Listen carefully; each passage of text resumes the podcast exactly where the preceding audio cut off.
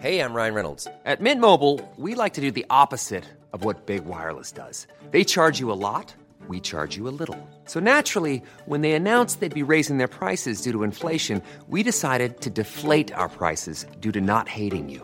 That's right. We're cutting the price of Mint Unlimited from $30 a month to just $15 a month. Give it a try at mintmobile.com slash switch. $45 upfront for three months plus taxes and fees. Promo rate for new customers for limited time. Unlimited more than 40 gigabytes per month. Slows. Full terms at mintmobile.com. Bonjour à vous, bienvenue à tous. Midi News au programme L'humanité. C'est le mot qui est utilisé depuis des années quand on présente un projet de loi sur l'immigration et ça n'a pas manqué cette fois encore.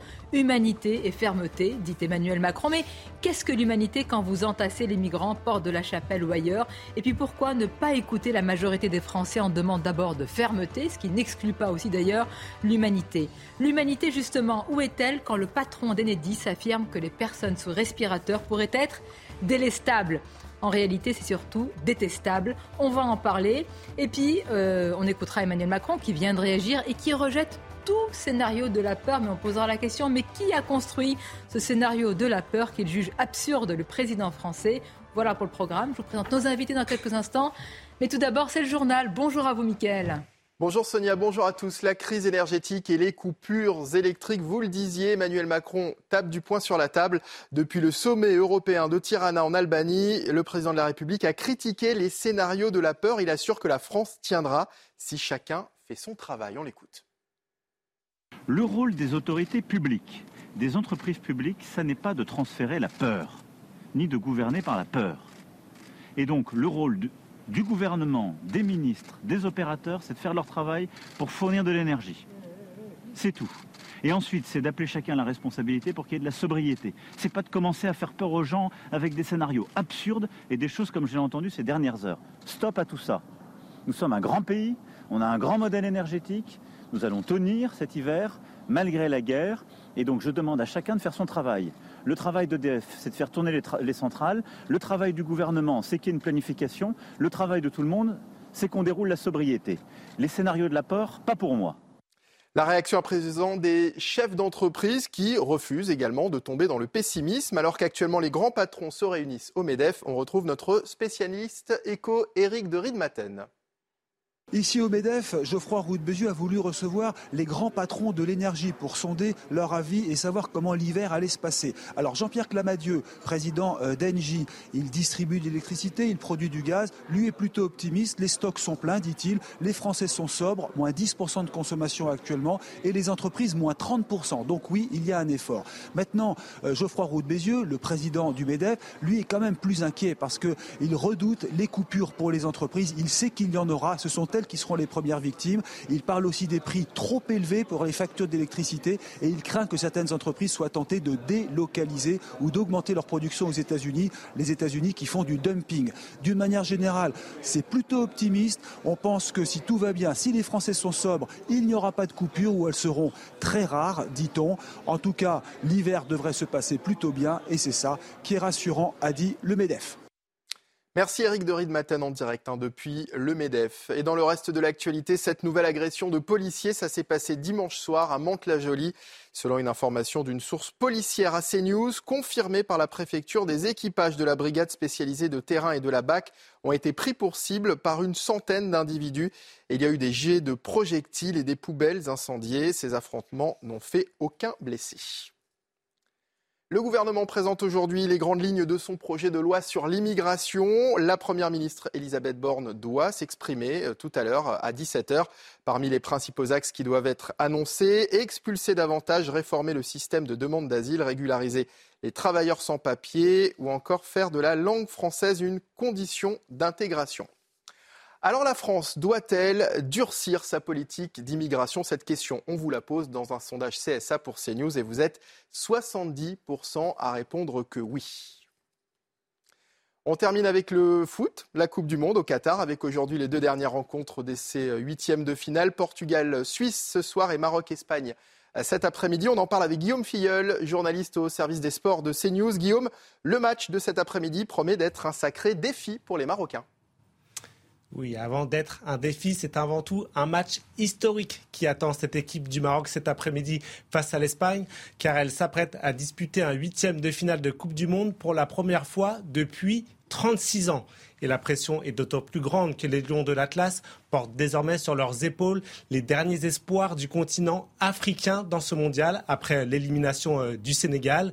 Mais si la tâche qui attend le Maroc promet d'être compliquée, face à une équipe d'Espagne candidate au titre, il pourrait une nouvelle fois créer la surprise, comme lors de la phase de groupe que les hommes de Walid Regragui ont terminé invaincus et en tête, avec notamment une victoire de prestige contre la Belgique. Et soutenu par tout un, peuple, il se, verrait, il se verrait maintenant bien récidiver face à des Espagnols conscients que cette équipe marocaine peut leur créer des problèmes, d'autant qu'elle est désormais plus que jamais prête à créer la surprise et à, se qualifier pour les, les quarts de finale pour la toute première fois de son histoire.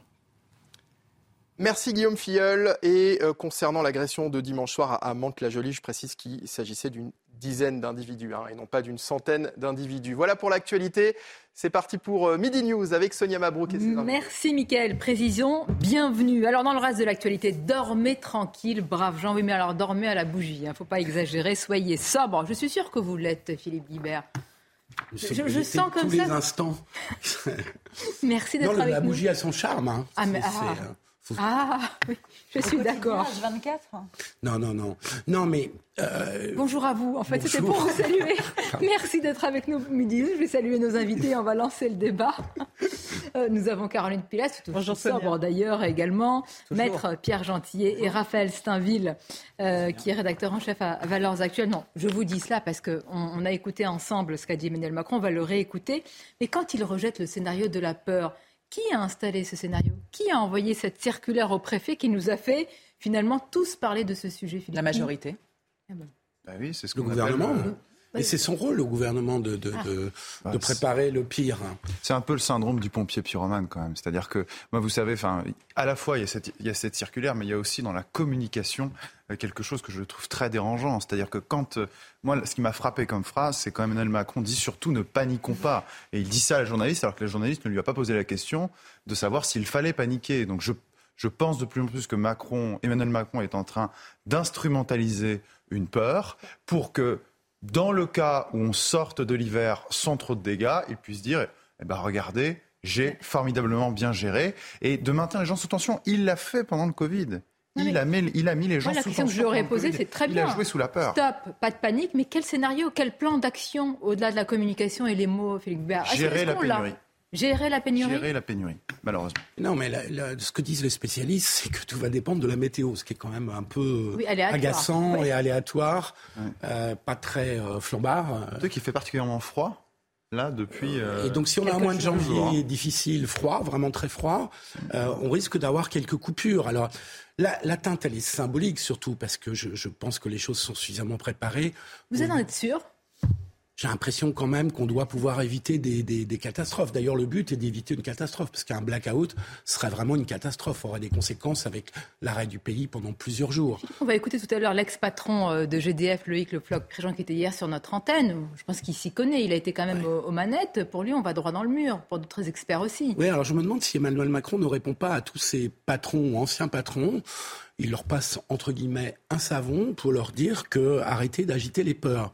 Euh, sauf qu'effectivement, comme vous le disiez, c'est le gouvernement qui a mis le, le sujet sur le tapis. Le gouvernement n'avait pas le choix. Parce qu'il fallait bien, il faut bien faire face à un risque, même si c'est 5% ou c'est 2% de chance, euh, il faut avoir tout prévu.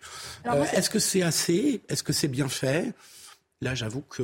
Et on attend surtout, pardonnez-moi. Mais pardonnez-moi, ce que j'entends, le plan du gouvernement, c'est soyez sobre. Hein. Moi, c'est tout ce que j'ai compris comme plan. C'est-à-dire, c'est de notre responsabilité. Ils n'ont rien à proposer en termes de stratégie. On va culpabiliser responsabiliser euh, de, des, des, des, prises de décision qui nous ont conduit finalement à cette impasse, cette impasse et cette euh, sobriété euh, subie plus que choisie mais subi par les choix des gouvernants. Moi, je ne dis pas c'est Emmanuel Macron, mais enfin, il y a une chaîne de responsabilité. On va quand même les citer tout à l'heure. On va remonter cette chaîne.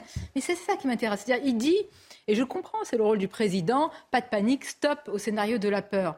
Mais la question, c'est qu'est-ce que vous prévoyez pour éviter cela? Et eh bien, juste derrière, il dit, c'est à nous d'être responsables. C'est-à-dire, si on diffère l'utilisation des plaques chauffantes électriques, du sèche-linge, alors on y arrivera. C'est un plan Non, ça n'est pas un plan, ça n'est pas ce que j'attends du président de la République. Et je rejoins Pierre. On reste dans le système, dans la théorie de la Covid. Ah. C'est de l'incantation, en fait, pour moi. Ne paniquez pas, ça m'angoisse encore plus. Pardonnez-moi l'expression, mais ça m'a fait encore plus flipper quand il a dit ce genre de choses. Nous sommes en plein dedans. Nous avons conscience de la réalité en tant que citoyens. On est obligé, de toute manière, d'être des écolo-économes pour la plupart d'entre nous, vu l'augmentation des factures qui ne va qu'accroître dans les mois à venir. Nous sommes conscients de ce qui se passe en Ukraine, précédemment de la Covid. Tout ça à bon dos. Moi, ce que je demande à des politiques, même s'ils ne sont pas responsables de tout, c'est d'anticiper un minimum. Parce que gouverner, une fois de plus, c'est prévoir. Et on a la sensation que depuis M. Macron, comme depuis M. Hollande, rien n'a été fait concernant le parc nucléaire. Où est notre rien n'a été fait Si, si. Des choses ont été ça a été fait, mais à l'inverse. voilà. Mais où est la souveraineté énergétique Philippe n'est pas d'accord. Non, parce que enfin bon, le, débat est. Il y a une responsabilité d'EDF quand même dans le fait que la maintenance de, de, des centrales. C'est pas, ce que dit le, ah ben pas ce que dit Jean-Bernard Lévy. il dit moi. Je crois, je crois qu'il s'est bien essuyé les pieds sur l'exécutif et sur Emmanuel Macron. Qu'est-ce qui vous fait croire que c'est pas l'inverse? Mais écoutez, euh, les, les, centrales elles devaient être euh, mises en maintenance pendant la période de la pandémie, échelonnées. Et puis, il y a eu la pandémie qui a largement ralenti le travail des prestataires. Mais vous savez pourquoi, Philippe? Aux États-Unis, pendant la, pandémie, on a continué, on s'est dit, il faut quand même continuer. Et les États-Unis ont même mis des sarcophages autour des énormes tuyaux. D'accord, Sonia, mais ça, c'est pas de la faute du gouvernement, c'est de la, ah, de la responsabilité d'une entreprise publique. On peut quand même simplifier les procédures, aider quand même. Oui, mais ça, c'est, c'est vraiment de la gestion d'entreprise. Et puis, quant aux fissures qui sont apparues, alors là, c'est pas, ça n'a rien à voir avec le Covid, qui sont apparues il y a un an, et que l'autorité de sûreté nucléaire, qui est totalement indépendante du gouvernement, a posé des exigences de précaution très dures là-dessus, à la limite, on peut, on peut l'accepter. Ça, ça nous a planter, si vous me permettez l'expression, un certain nombre de, centrales, et de réacteurs plus précisément. Mais est-ce que ce n'est pas le rôle du politique de dire, écoutez, il y a la précaution, mais arrêtez le précautionnisme. Oui, mais on a mis en place, alors peut-être que c'est ça l'erreur politique, c'est qu'on a mis en place un système où il y a une autorité indépendante qui s'appelle l'autorité de sûreté nucléaire, et le gouvernement n'a aucun pouvoir sur elle. Aucun ah, c'est une autorité indépendante. Et, euh, certains disent d'ailleurs qu'elle est trop précautionniste. C'est aussi ce qui a conduit euh, au retard de l'EPR, parce que tout le monde accuse Hollande et Macron de ne pas avoir relancé le nucléaire.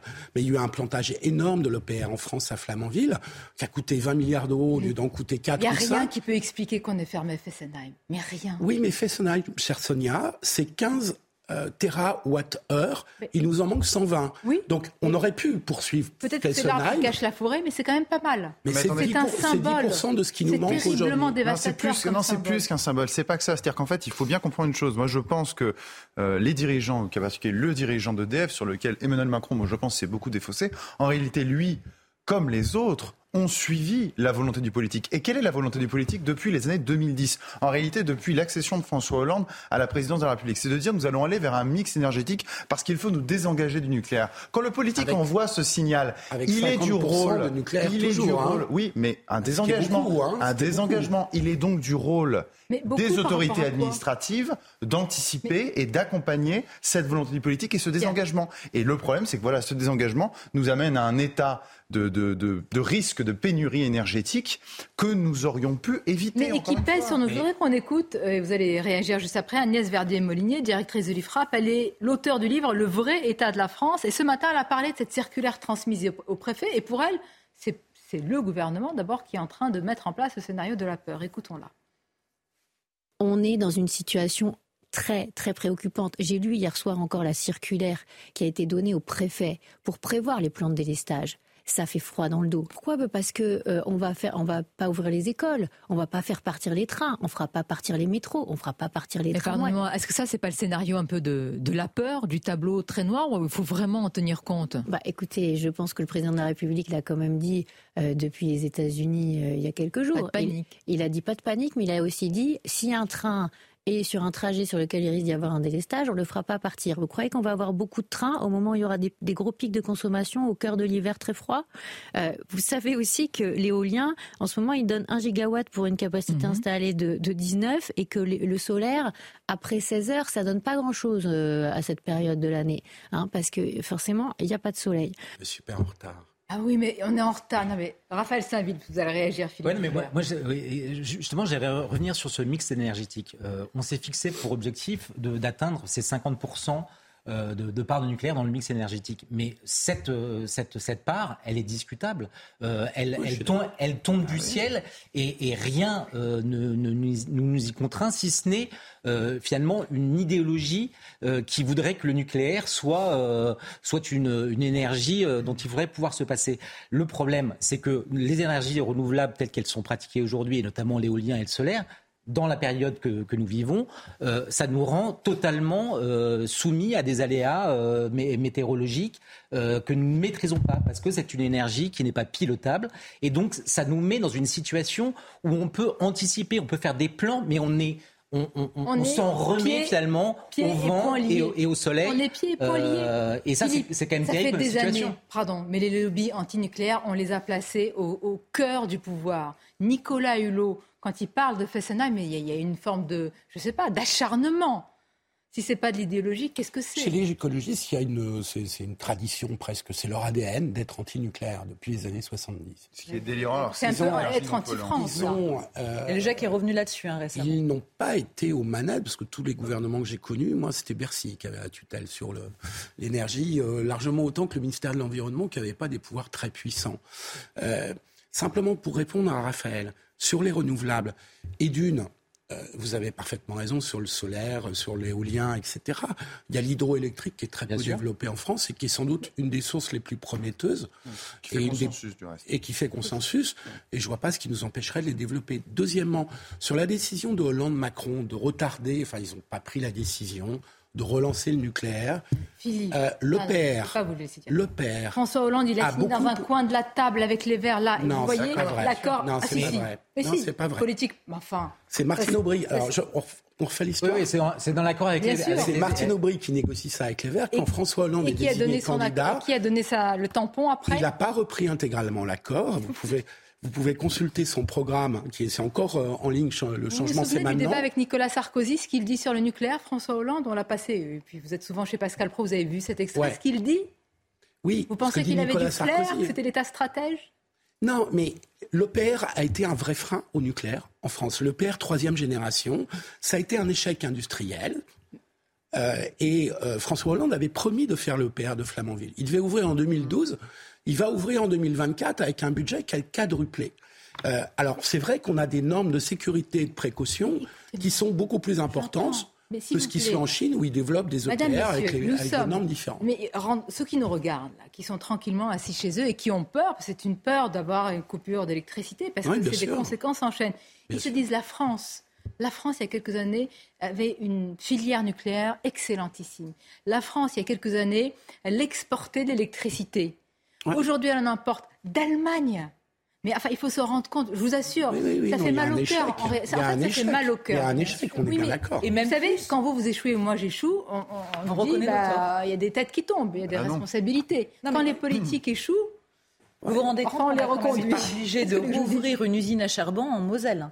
Il n'y a pas que l'échec des politiques, il y a aussi l'échec de l'entreprise EDF et, de ses ingénieurs. Il faut quand même mais il y a quand même une responsabilité des politiques, navrés. Et ça s'est quand même fait depuis M. Hollande. Non, Philippe, lorsque le c'est pas eux qui font tourner les Lorsque l'on condamne à moyen terme une filière, euh, il y a un certain nombre de talents qui ne viennent plus et qui ne sont plus attirés par ce genre de métier. Bah, la faute des politiques. Bah, bien évidemment. Lorsque les politiques condamnent cette filière à court ou moyen terme, lorsqu'on on, annonce... Il n'a jamais été question d'arrêter le nucléaire en France. Hein. Philippe, lorsque, lorsque, annonce, annonce, la fermeture de 17 euh, réacteurs...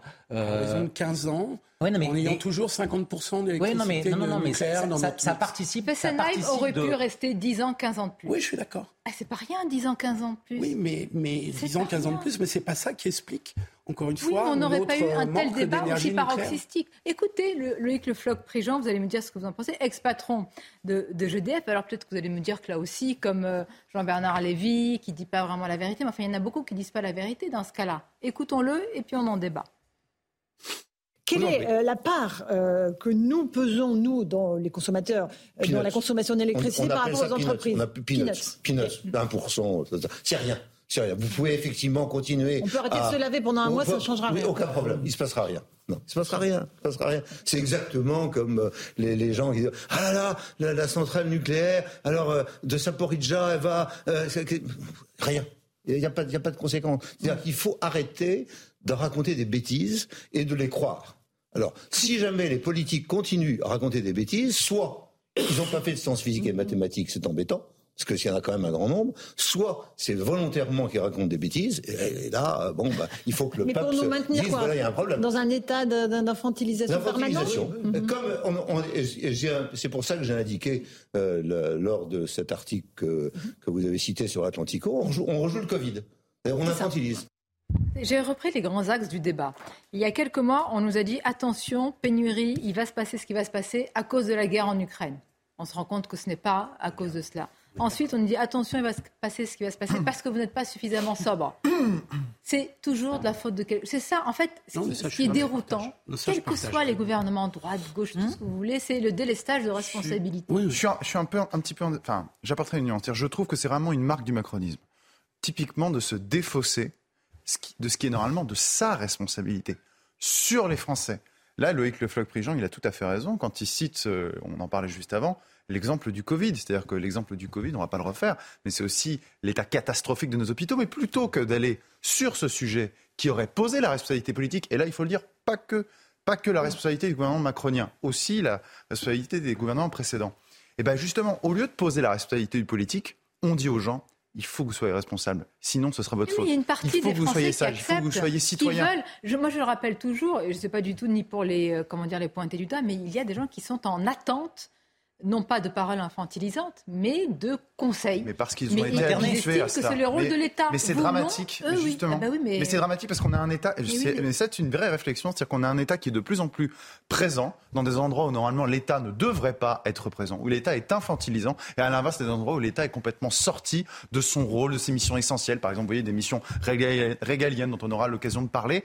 Euh, donc on a aujourd'hui un État qui est, qui est malade, et, et nous, et nous-mêmes, je pense que nous avons acquis des, alors je dis pas moi, mais certains Français ont acquis des, réflexes de, toute attente de l'État, d'être infantilisés par l'État. L'État a remplacé nos, nos, pères, nos pères, nos parents. Malgré tout, la majorité silencieuse n'est pas dupe il ne réclame pas un État nounou. Non, mais moi, on ne veut pas des babysitters, on, veut simplement des de gens en fait. qui ça, prennent des décisions, qui prennent des mesures qui soient pérennes pour la majorité Quand il n'y a pas de ristourne sur le carburant, alors là, ah oui, justement, il n'y avait pas eu les petits amortisseurs. Là, c'est l'étincelle sociale. cela étant, 70%, c'est de la taxe, en l'occurrence, de, l'État là-dessus. c'est toujours bien. Il y a quand même des millions de Français. C'est comme les aides pendant le Covid. Hein, c'est des prêts, c'est pas des aides pour les entreprises. Les PGE, oui, exactement, il faut les rembourser. Mais euh, on parle de tout ça aux 10 millions de Français qui sont sous le seuil de pauvreté et qui subissent la sobriété énergétique depuis des années qui sont déjà obligés de mettre plusieurs couches sur eux hein, pour avoir chaud chez eux. C'est du concret, ça aussi. Hein. Donc moi, je trouve qu'il y a aussi un discours en dehors du côté infantilisant, culpabilisant, permanent de la Macronie, hein. quelque chose de l'ordre du mépris pour ces gens-là. La fin de l'abondance. Et c'est M. Macron qui, au mois de juin, nous disait rassurez-vous, il n'y aura pas de coupure. On gère la pénurie. Mais bien sûr. Alors on va mettre en exergue que c'était une autre période. C'est pas idiot. Moi, je comprends ce qu'il veut dire maintenant. Enfin, je comprends ce qu'il veut dire. Ah. Euh, c'est compliqué de décrypter le macronisme. non, mais je, pense qu'il anticipe peut-être. Expliquez-nous, Pierre. Je n'ai pas de prétention là-dessus, mais je pense, je pense que nous sommes en train de glisser progressivement il y a eu la période du Covid et l'endettement quand même qu'on a, a subi. Je vous rappelle qu'on a 115% d'endettement du, du, PIB. On a pris 15 ou 20 points d'endettement en deux ans. C'est quand même spectaculaire. Et, je pense qu'avec ce qui se passe aujourd'hui sur l'énergie, euh, avec ces risques de coupure, on est en train de basculer progressivement dans une économie de la consommation, une économie d'abondance, comme dirait Macron, à une économie de gestion de la pénurie. Mais oui, mais et ça, et ça, c'est quelque chose, c'est quelque chose qui est vraiment en train de se, de se, matérialiser aujourd'hui. Mais, mais on gère la pénurie surtout? Mais oui, mais oui, mais là, c'est un vrai basculement, vous voyez, par rapport à. Je, vous assure, Philippe, il faut juste penser. Imagine, moi, je dis toujours, imaginons de quoi nous sommes en train de débattre en France en 2022 d'éventuelles coupures d'électricité. C'est la septième puissance économique mondiale, rappelons-le. Il y a une symbolique à notre fierté nationale. Qui est exporté C'est mais, Et, d'autant, et d'autant rappeler une chose, c'est, euh, c'est l'héritage, en un mot, c'est l'héritage du général de Gaulle qui a été bazardé ici. Parce que l'énergie nucléaire, c'est le ah bah, général de Gaulle dans les années 60. Euh, Donc aujourd'hui, c'est Pompidou. Hein. Oui, non, non, non celui qui lance, ah, tout, non, non, celui qui lance le, le nucléaire, non, celui qui lance le nucléaire civil et le nucléaire militaire, bien sûr, mais le nucléaire civil, c'est vraiment, alors c'est lancé dans les années 50, c'est vraiment le général de Gaulle qui a cet objectif stratégique sur 20-30 ans de faire en sorte que le nucléaire nous apporte apporte, nous, cette indépendance. Et c'est ce qui a fait qu'à un moment, on pouvait exporter de l'énergie, de l'énergie, de l'électricité. Ce qu'on ne fait plus aujourd'hui, voilà. On a bazardé cet héritage c'est le plan Mesmer et, Giscard qui donnent une très grosse accélération à la construction des, centrales nucléaires au milieu des années 60. Ah et, donc, de Gaulle a été. Moi, j'ai ah, mais je conteste pas De Gaulle, mais je dis juste que ceux qui l'ont mis en œuvre et qui ont vraiment ben, fait le parc nucléaire français, hein. c'était de entre Pompidou et, Giscard, et même Mitterrand a prolongé. Hein. Euh, simplement, je, vous entends très bien et je, je vous partage.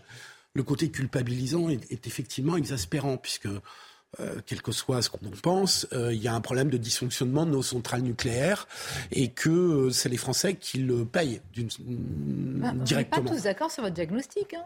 Dysfonctionnement du parc nucléaire, on aurait pu anticiper ces problèmes de maintenance. Ben, je ne sais pas. Qu'est-ce qu'un État stratège s'il ne prévoit pas cela? Sonia, on n'est pas dans une euh, économie administrée. Les entreprises publiques ont quand même leur autonomie de gestion. C'est leur boulot. Je vous assure, l'État n'est pas fait pour dire. Alors c'est marrant parce qu'on a dit pendant des années, l'État n'est pas fait pour diriger des entreprises.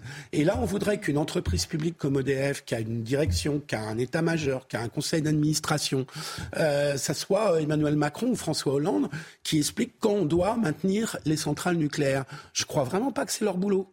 Je crois vraiment pas que ça soit le boulot ni du président de la République, ni du Premier ministre, ni même du ministre sur un euh, sujet compétent. stratégique, sur un sujet euh, C'est de la responsabilité de l'entreprise.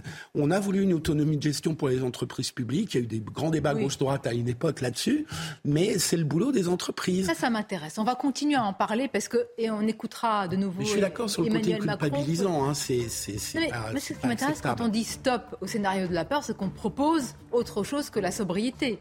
Parce que si tu, vous comptez que une bonne chose sur les Français pour ne pas avoir ces coupures d'électricité, c'est pas ce que j'appelle un vrai plan d'action euh, comme il faut. Bon, on va en parler. Alors, la loi immigration, ça, ça m'intéresse parce que là encore, je m'intéresse au mot, à la rhétorique. Humanité et fermeté. Je suis allée voir depuis combien de temps on emploie justement cette rhétorique. Je suis remontée il y a 30 ans. Humanité, fermeté, Qu'est-ce que ça veut dire? Est-ce qu'on peut faire du en même temps sur un tel sujet? Et comment être euh, ou faire preuve d'humanité quand on entasse tous ces migrants porte de la chapelle ou ailleurs? A tout de suite, on va en parler. Merci d'être avec nous et surtout avec nos invités autour de cette table. Il y a Raphaël Steinville, Philippe Guibert, Pierre Gentillet. Nous sommes avec Caroline Pilas, notre journaliste politique. Elodie Huchard nous a rejoint pour parler du projet de loi sur l'immigration, énième projet de loi. D'ailleurs, combien y en a-t-il? C'est une colle. C'est le 29e depuis 1980. Ah, Elle sait tout. On va en parler. C'était pas préparé en plus. Audrey, c'est à vous pour les titres. Le procès de l'attentat de Nice, après trois mois d'audience, le parquet national antiterroriste doit présenter ses réquisitions aujourd'hui. Huit personnes sont jugées pour leur participation à l'attentat du 14 juillet 2016 où 86 personnes avaient été tuées. Trois des accusés sont poursuivis pour association de malfaiteurs terroristes. Volodymyr Zelensky s'est rendu dans le Donbass, à une quarantaine de kilomètres du principal champ de bataille de la région. Dans une vidéo filmée devant l'entrée euh, de la ville de Sloviansk, le président ukrainien a salué les militaires de son pays. C'est à l'occasion du jour des forces armées célébré aujourd'hui dans le pays. Et puis en Belgique, à l'occasion euh, du cinquième anniversaire de la disparition de Johnny Hallyday, le célèbre mannequin Pisse a reçu un costume du rocker, une façon euh, de rendre hommage à la star, mais aussi de faire la promotion de l'exposition qui lui sera consacrée dans deux semaines à Bruxelles. Oh voilà, ça c'est dit. Le énième projet sur l'immigration. Aujourd'hui à l'Assemblée nationale, et encore une fois cette phrase qui veut tout dire et rien dire en même temps. Il faut de la fermeté et de l'humanité. Je voudrais vraiment qu'on s'y arrête. Soit on opte pour la fermeté. Dans ce cas-là, on estime qu'on ne peut pas accueillir parce qu'on ne peut plus assimiler ou intégrer. Soit on fait preuve d'humanité et on dit que toute personne, tout migrant a le droit en fait de choisir et de venir s'installer où il le souhaite. Euh, d'abord, Elodie Huchard, est-ce que c'est vraiment, c'est assumé, fermeté, humanité? On passe comme ça, en même temps, sur un tel sujet? Ah, mais et en même temps, même jusqu'aux ministres qui vont porter cette loi, c'est-à-dire Gérald Darmanin, ministre de l'Intérieur, qui incarne l'ordre, qui vient de la droite, Olivier Dussopt, pour le volet euh, qui vient de la gauche, qui va parler du travail. Et justement, Emmanuel Macron a voulu une loi très globale. Alors le risque des lois très globales, c'est qu'elles ne règlent pas grand-chose, parce que finalement, il veut à la fois lutter contre l'immigration euh, illégale, tout en permettant aussi de mieux intégrer certains par le travail. Il veut parler à tout le monde, notamment pour avoir une majorité à l'Assemblée nationale. Il parle à la gauche en expliquant qu'il faut être humain, qu'il faut savoir accueillir, qu'il faut savoir mieux accueillir. Il veut parler à la droite en expliquant qu'on va réformer le droit d'asile, réformer le système des OQTF. Le seul problème, et on le voit dans les premières réactions, c'est que finalement, à force de vouloir parler à tout le monde, il ne satisfait personne. La gauche trouve qu'il y a des mesures qui sont beaucoup trop compliquées. À droite, on explique que c'est un texte pour rien. Par exemple, du côté des LR, on avait été plutôt satisfait des premières lignes qui étaient arrivées. Et finalement, le président du groupe nous dit plus les interviews de Gérald Darmanin vont, finalement moins ça nous plaît parce qu'avec le et en même temps c'est un peu tiède et donc pour trouver une majorité finalement ça va être peut-être plus compliqué qu'on ne l'aurait pensé au début. D'accord, donc il ne parle pas à la gauche, il ne parle pas à la droite, mais est-ce qu'il voulait parler aux Français surtout au départ? Écoutons l'analyse du géopolitologue Alexandre Delval. L'idée en fait c'est allier humanisme et euh, fermeté, pragmatisme euh, et, et, fermeté plaire à la droite et à la gauche, aux anti-migrants comme aux pro-migrants, aux ONG qui ont protesté, vous avez vu, elles se sont réunies, les ONG euh, pro-migrationnistes, et en même temps plaire à ceux qui ont peur de l'immigration, euh, clandestine ou tout court, c'est du en même temps. C'est un débat miné pour l'exécutif, mais en même temps, cet hypercentre va réussir ce tour de passe-passe euh, à, diaboliser euh, les, deux extrêmes en se mettant au centre. Et avec ça, les Français ont, tranché, en tout cas quand on leur pose la question. Et d'ailleurs, quelles que soient souvent les convictions politiques, et il se trouve, regardez le sondage, quand même, là, c'est assez édifiant. Là, le président pourrait s'en saisir et dire, écoutez, moi, je suis ce que disent les Français, et voilà ce qu'ils disent. Et c'est même sidérant, c'est là où on voit qu'il y a un fossé immense finalement entre les Français et leurs dirigeants politiques, qu'ils soient de droite ou de gauche. C'est-à-dire que lorsque le, chef de l'État et, ses ministres euh, hésitent sur la politique à suivre et, euh, et font du en même temps, les Français indiquent un, cap extrêmement clair. Euh, à, plus de 60, à 70% d'entre eux, ils veulent une politique de fermeté. et aujourd'hui, on est dans une sorte de position d'équilibre qui finalement ne change rien et, risque d'aller à, à l'envers des attentes des Français. concrètement, dites-moi, expliquez-moi, je veux comprendre comment on peut à la fois accueillir à la fois l'Ocean Viking et dire après qu'on va appliquer sans trembler tous les, toutes les OQTF, dont sont, euh, je veux dire, pour la plupart de ces migrants, ils sont destinataires, ces OQTF. Comment? Comment ça passe Je ne sais pas pourquoi on n'assume pas, et pourquoi ce, cet exécutif n'assume pas euh, le fait qu'on ne peut pas, qu'on a des besoins d'immigration, mais il faut qu'on les définisse clairement, en toute transparence éventuellement qu'on en débatte tous les ans. Enfin, la politique des quotas a été évoquée, il y a peut-être d'autres formules. Euh, si on a besoin d'immigration, on l'assume, on le dit et on fait une immigration choisie. Et pour le reste, on assume qu'on ne peut pas accueillir toute cette immigration non contrôlée qui nous vient par l'océan Viking, mais souvent par d'autres, par d'autres moyens, parce que tout simplement, on n'est plus en capacité d'intégrer assez bien on n'y arrive plus. Il y a des échecs de l'intégration. Il y a des réussites aussi, il faut le dire. Heureusement. Mais, heureusement. Mais il y a aussi des échecs. Et vous savez combien on délivre Là, je parle sais pas pourquoi ils veulent pas assumer. On délivre environ 270 000 titres de séjour chaque année. Auquel il faut rajouter le droit d'asile parce que la majorité ne sont pas déboutés en plus. Et pardonnez-moi, quand on dit fermeté, la fermeté n'est pas exemple d'humanité. Hein. Quand on dit fermeté, on peut se dire aussi qu'on ne veut pas avoir tous ces migrants. On va les voir tout à l'heure. On sera avec notre journaliste euh, Régine Delfour à, à Stalingrad, et puis on a été porte de la Chapelle, etc on peut se dire que la fermeté, ça peut être l'allié de l'humanité de ne pas voir ces migrants comme ça, euh, rester dans le froid, même le sol et tout. Mais l'autorité, pourquoi opposer les deux?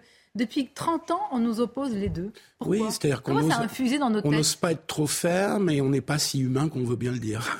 on n'est pas du tout humain. Quand on laisse ces gens sous des ponts, à la porte de la chapelle, à la gare du Nord, survivre comme ça, je ne sais pas où est l'humanité, mais en tout cas, ce n'est pas ma définition, ma conception de l'hospitalité à la française. Moi, je vais vous répondre. C'est tout simplement une peur électoraliste. Parce que si on est plus ferme sur ces sujets, transpartisans, on le voit dans toutes les enquêtes d'opinion, on donne quelque part raison à Marine Le Pen et à Éric Zemmour. Oui, mais en même temps, pardonnez-moi, pas faire, on devient un garde-fou à Marine Le Pen, au contraire. Ou alors, on veut que Marine Le Pen arrive, provoquer une crise, peut-être revenir après, je ne sais pas. Je ne comprends pas la logique politique. Non, si on veut empêcher Marine Le Pen d'arriver, puisque quasiment tout le monde est d'accord sur le constat et surtout une majorité de Français, on essaye de, de lutter contre cela. Oui, on le fait en montrant qu'on peut le faire dans le cadre de, euh, de la République, dans le cadre même de l'Union européenne. Là, là, dans le cadre de l'Union européenne, vous allez me dire, où est la politique d'immigration hein? Ouais, mais on essaye d'en construire une, hein, parce que ah, il faut quand même dire, il faut quand même dire qu'on n'y arrivera pas tout seul hein, sur l'immigration, parce que si on n'a pas une coopération euh, avec les pays voisins, ça va être compliqué hein, quand même. Intéressons-nous à la scène nationale. Elodie, expliquez-nous, parce que Gérald Darmanin, au départ, il avait, il est vrai, un discours ferme. On a l'impression ensuite qu'il a mis beaucoup d'eau dans son vin. Est-ce qu'il a été rattrapé par la patrouille de gauche? Et est-ce que justement euh, l'apport qui a été fait à ce projet de loi, c'est vraiment les métiers sous tension euh, Peut-être aussi, c'est venu d'Olivier Dussopt? Et finalement, sur cette loi, on voit totalement le positionnement de Gérald Darmanin au sein du gouvernement. C'est-à-dire qu'il est parti très fort, il est allé vendre sa loi très en amont. Gérald Darmanin, on ne peut pas lui reprocher une chose, c'est qu'il est toujours sur le terrain, il tweet beaucoup, parfois peut-être trop vite. Euh, il veut changer beaucoup de choses et systématiquement, on est face à un ministre de l'Intérieur plein de bonne volonté sans doute, mais très seul au sein du gouvernement. Dans son interview euh, du 14 juillet, Emmanuel Macron ne parle pas de sécurité. Elisabeth Borne, elle en parle assez rarement. Donc une fois de plus, on a un Gérald Darmanin qui part très fort, très vite, qui se dit c'est ma loi, ça sera peut-être la grande loi qui portera lors de ce quinquennat. Mais finalement, oui, mais il faut aussi parler à la gauche. Donc on rajoute Olivier Dussopt. Alors ils vont être chacun certes sur leur partie de la loi, mais ça veut dire quand même ça dénature entre guillemets le texte. C'est pas forcément ça qu'il voulait à la base. Et puis on lui dit aussi à chaque fois qu'il faut parler à tout le monde. Et lui, autant quand on avait ce débat euh, à l'instant sur comment contrer Marine Le Pen, Gérald Darmanin fait plutôt partie de ceux qui sont assez rares au gouvernement de se dire il faut aller sur ces thèmes et donc il faut opposer des arguments à Marine Le Pen. Mais on a quand même la majeure partie du gouvernement qui disent qu'effectivement, il faut contrer Marine Le Pen, mais sans aller sur ces sujets et sans lui donner du grain à moudre. Et donc, forcément, à la fin, Marine Le Pen a un boulevard, puisqu'elle n'a personne face à elle pour la contrer argument par argument. Et en fait, il y a une question. C'est quelle est, s'il en a une, la colonne vertébrale d'Emmanuel Macron sur ce sujet? Moi, je crois qu'elle est économique. Oui, absolument. Il est, il est profondément libéral. Il y a quand même une cohérence. Donc en fait, tous nos débats ne servent à rien parce qu'il ne, enfin, il ne perçoit il pas. pas dans le débat. Voilà. L'aspect culturel, ne l'intéresse pas. Ne l'intéresse pas. Non, il sécuritaire ne l'intéresse pas. Il ne le comprend pas. Non, non, il ne comprend pas. C'est-à-dire qu'il voit les l'immigration est traitée exclusivement de manière économique. C'est un raisonnement typiquement libéral, c'est-à-dire ces gens-là vont, vont, arriver sur un territoire et puis ils vont faire un village, ils vont vivre en société. Et puis voilà, parce qu'en fait, ces gens-là ne savent pas ce que c'est une nation, ne savent pas ce que c'est la France dans une vision totalement postmoderne à laquelle on appartient. Mais attendez, je voudrais juste dire une chose, dire que on a l'impression que cette proposition de loi, c'est un arbitrage avec une tension d'un côté, on veut plaire à la gauche, de l'autre côté, on veut, on veut plaire à la droite, et puis on arrive à quelque chose de neutre. Moi, je pense qu'en l'état, ce projet de loi n'est pas neutre sur l'immigration. Je pense qu'au regard des, dispositions auxquelles j'ai eu accès sur, sur le projet de loi, je pense que clairement, ce projet de loi va accélérer l'immigration en France. Nous avons une simplification, enfin, à travers un nouveau titre de séjour, justement, pour ce qu'on appelle les métiers en tension. Nous allons faire venir plus d'immigration en France. Nous aurons, vous le verrez, après, en 2023, oui, le 4, plus d'immigration en France. Et vous avez passé le sondage tout à l'heure, 70% des Français sont pour un durcissement de l'immigration. Donc ce ne sera pas un texte neutre. Il y aura réellement un impact. Et, je termine en un mot, sur les mesures censées lutter contre l'immigration, là, on n'est pas sur des obligations de résultats. On n'est pas sur, des, sur, sur du concret. On est sur des obligations de moyens. On va essayer de faire ce qu'on peut sur les OQTF. On va essayer de réduire un petit peu les procédures. Si les juges sont d'accord, hein, parce que sinon, euh, bah, ça passera peut-être pas les fourches du Conseil constitutionnel et peut-être que la Cour de cassation ne sera pas d'accord après sur l'application pratique. Donc en réalité, ce texte va à rebours de ce que pensent les Français et il aura un impact négatif sur l'immigration. Écoutons Marine Le Pen, elle a réagi à ce sujet parce que toute la question, c'est aussi c'est trouver une majorité hein, pour ce gouvernement. Ne l'oublions pas. Écoutons-la. Quant à l'immigration, alors même chose, je pense que vous savez ce qui se passe à l'Assemblée, et par conséquent, vous savez qu'un grand texte va être présenté euh, par euh, M. Darmanin, enfin un énième grand texte, parce qu'on a un grand texte quasiment euh, à chaque mandature, quand on n'en a pas deux par mandature, un grand texte qui, à notre avis, ne changera strictement rien et même aggravera la situation, puisque en réalité, il s'agit de créer une nouvelle filière d'immigration selon un concept qui nous est vendu depuis maintenant 50 ans et qui depuis 50 ans a démontré son inefficacité totale, à savoir l'immigration choisie de travail pour faire face euh, aux euh, pénuries de main-d'œuvre dans un certain nombre euh, de secteurs. Bon, c'est du pain béni, mais vous avez donné en fait la réponse tout à l'heure. C'est la vision d'Emmanuel Macron sur ce sujet. Oui, et une mère, on est en train de se poser des questions, de savoir, mais euh, finalement, euh, euh, Emmanuel Macron est contraint à la recherche d'une majorité introuvable, obligé de faire des compromis entre la droite et la gauche. Mais il, il est un moyen très simple pour le président de, de, se, de se passer de, de cette recherche d'une majorité à l'Assemblée, c'est de, s'adresser directement aux Français eh avec une, une, question très simple sur l'immigration.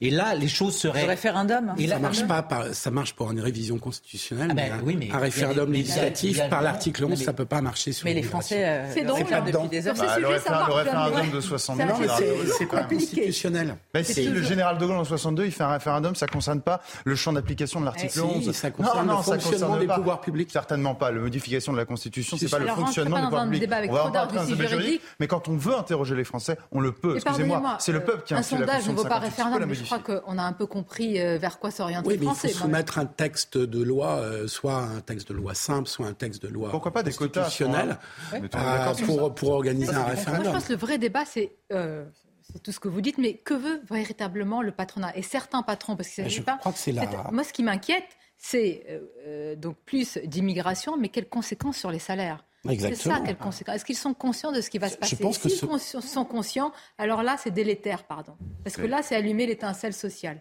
On a le fort sentiment que, sont conscients. c'est fait Mais attendez, depuis les années 70, qu'est-ce qui s'est passé dans les années 70 Je vous invite à aller sur le site de l'INA. C'est génial, le site de l'INA. Vous avez vraiment des archives géniales. Je fais une publicité, je pense que je peux le faire. et vous irez voir une interview de, de M. Bouygues qui dit à quel point l'immigration, c'est une chance pour la France, j'ai presque envie de dire, parce qu'évidemment, ça met pression, ça met une pression à la baisse sur les salaires. Ce en quoi d'ailleurs l'extrême gauche se retrouve tout à fait main dans la main avec ce grand patronat. Donc, vous ça, êtes en train de nous dire c'est le grand capital et l'extrême gauche qui font son intérêt. Mais, bien évidemment, historiquement, c'est le grand capital, puisque c'est Pompidou avec les, les chefs d'entreprise dans les années 70 au début, qui disent on, va, on a besoin de l'immigration nord-africaine pour euh, calmer un peu la hausse des salaires, parce qu'à l'époque, il y a 5% de croissance. Et donc, c'est pour ça qu'on fait venir euh, des, des, des travailleurs immigrés, on les appelait des travailleurs immigrés au début des années 70. Euh, là, aujourd'hui, dans ce projet-là, moi je sens un lobbying fort de certains, de certaines branches du patronat, euh, parce que forcément, il y a quand même aussi un problème de salaire dans toute une série de secteurs. Celui de la restauration, c'est bien connu, celui du bâtiment, euh, salaire et pénibilité du métier qui vont, qui vont de pair. Et donc le patronat, patronat pardonnez-moi, pèse plutôt pour qu'on régularise des travailleurs dont ils ont besoin plutôt que de changer les conditions du modèle économique. C'est intéressant ce que vous dites, Caroline. Ça veut dire que... Non mais regarde... C'est l'armée de réserve du, ah, bah voilà. Marx l'avait écrit, Marx, évidemment, l'avait théorisé, écrit. Mais ça veut dire donc que c'est une question de salaire. C'est-à-dire que si on augmentait les salaires, ces métiers, eh bien, ils seraient pourvus et les Français en tous les cas, qui sont là. Euh... facilement. très bien. Donc ce ne sont pas des métiers que les Français rejettent, bah on entend. Non, mais ils ne veulent pas plus les faire non plus. Il y a quand même une réalité. Mais est-ce que c'est partout secteurs, en dehors de Paris? Parce bah, qu'en BTP, hôtellerie, restauration, quand vous écoutez un, les patrons de, ces secteurs, ils vous disent que s'il n'y avait pas cette main-d'œuvre, les Français ne veulent pas travailler dans ce domaine. Donc moi, je serais pour les régulariser à partir du moment où ces personnes sont sur notre sol depuis des années. Mais vous pouvez, Pierre, être en désaccord. Mais je trouve ça injustifié et totalement injuste pour eux, tout simplement parce qu'ils payent des charges, ils ont des cotisations. C'est ça ce qui est injuste. Ils profitent quand même à la solidarité nationale. Et s'ils respectent les mœurs et la culture de notre pays, pourquoi est-ce qu'ils devraient en pâtir Non.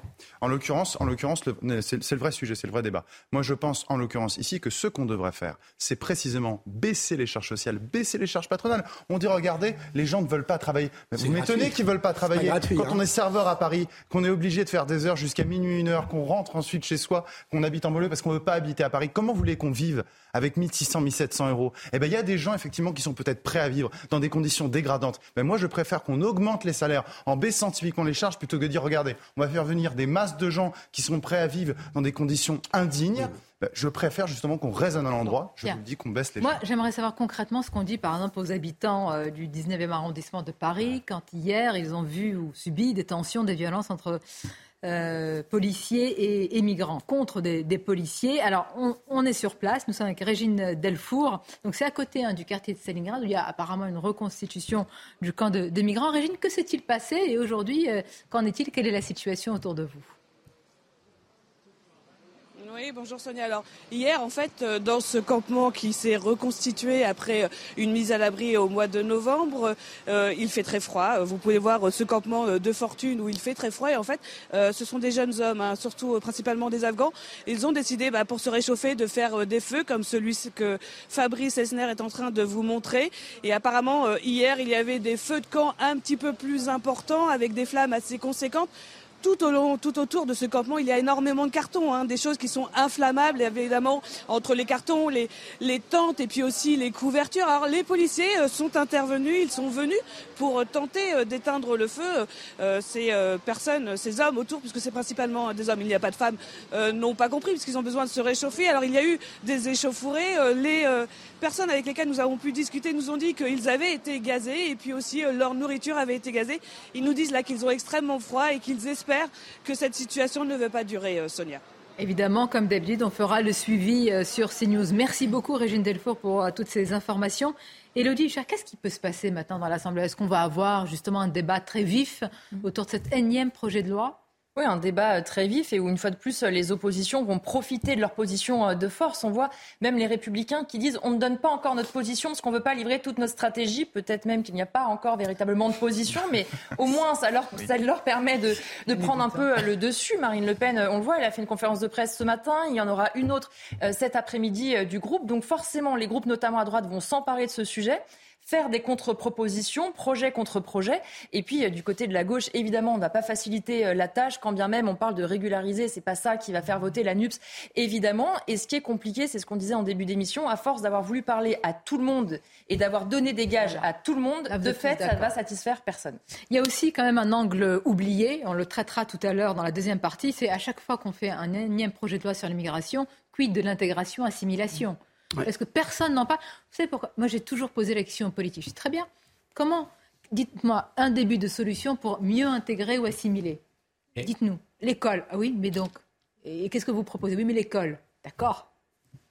C'est ça ce qui manque en réalité. Euh, on essaie avec le de retenir les migrants. et la maîtrise du français, mais le, fait de parler le français ne suffit pas à, faire de vous euh, un Français.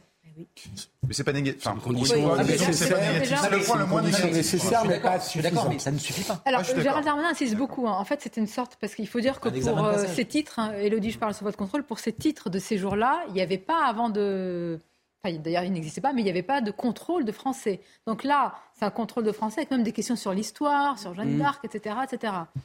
C'est ça. Doivent répondre personnes déjà sur le sol, d'ailleurs, devront se soumettre à ces tests. Mais allons un peu plus loin. À ce moment-là, admettons que ces personnes ne remplissent pas le test qui n'ont pas les conditions. Il faut continuer à travailler. Non, mais qu'est-ce qui, se passe si ces gens-là n'ont pas le niveau de français? On les expulse? Donc on passe par quoi? Je crois que c'est la logique. C'est le territoire français. expliqué Gérald ne sont pas exécutés. Donc comment, moi, en l'état, dans ce projet de loi, je ne comprends toujours pas comment est-ce que Gérald Darmanin va faire réduire drastiquement les obligations. En étant méchant avec les méchants. Il a dit.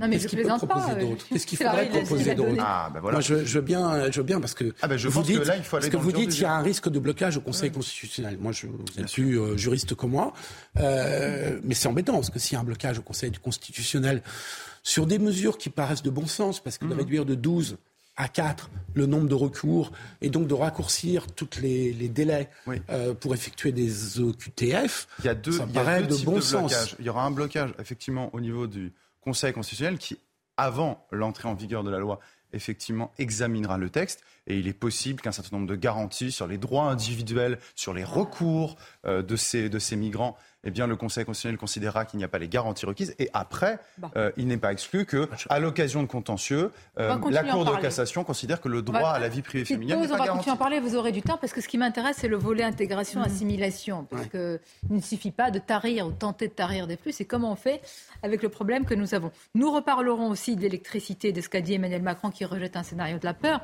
Et je vous rappellerai, Philippe Guibert, parce que tout à l'heure, quand vous avez parlé de DF, etc., la reine, la reine, elle obligeait EDF, elle oblige à, vendre à perte à ses concurrents.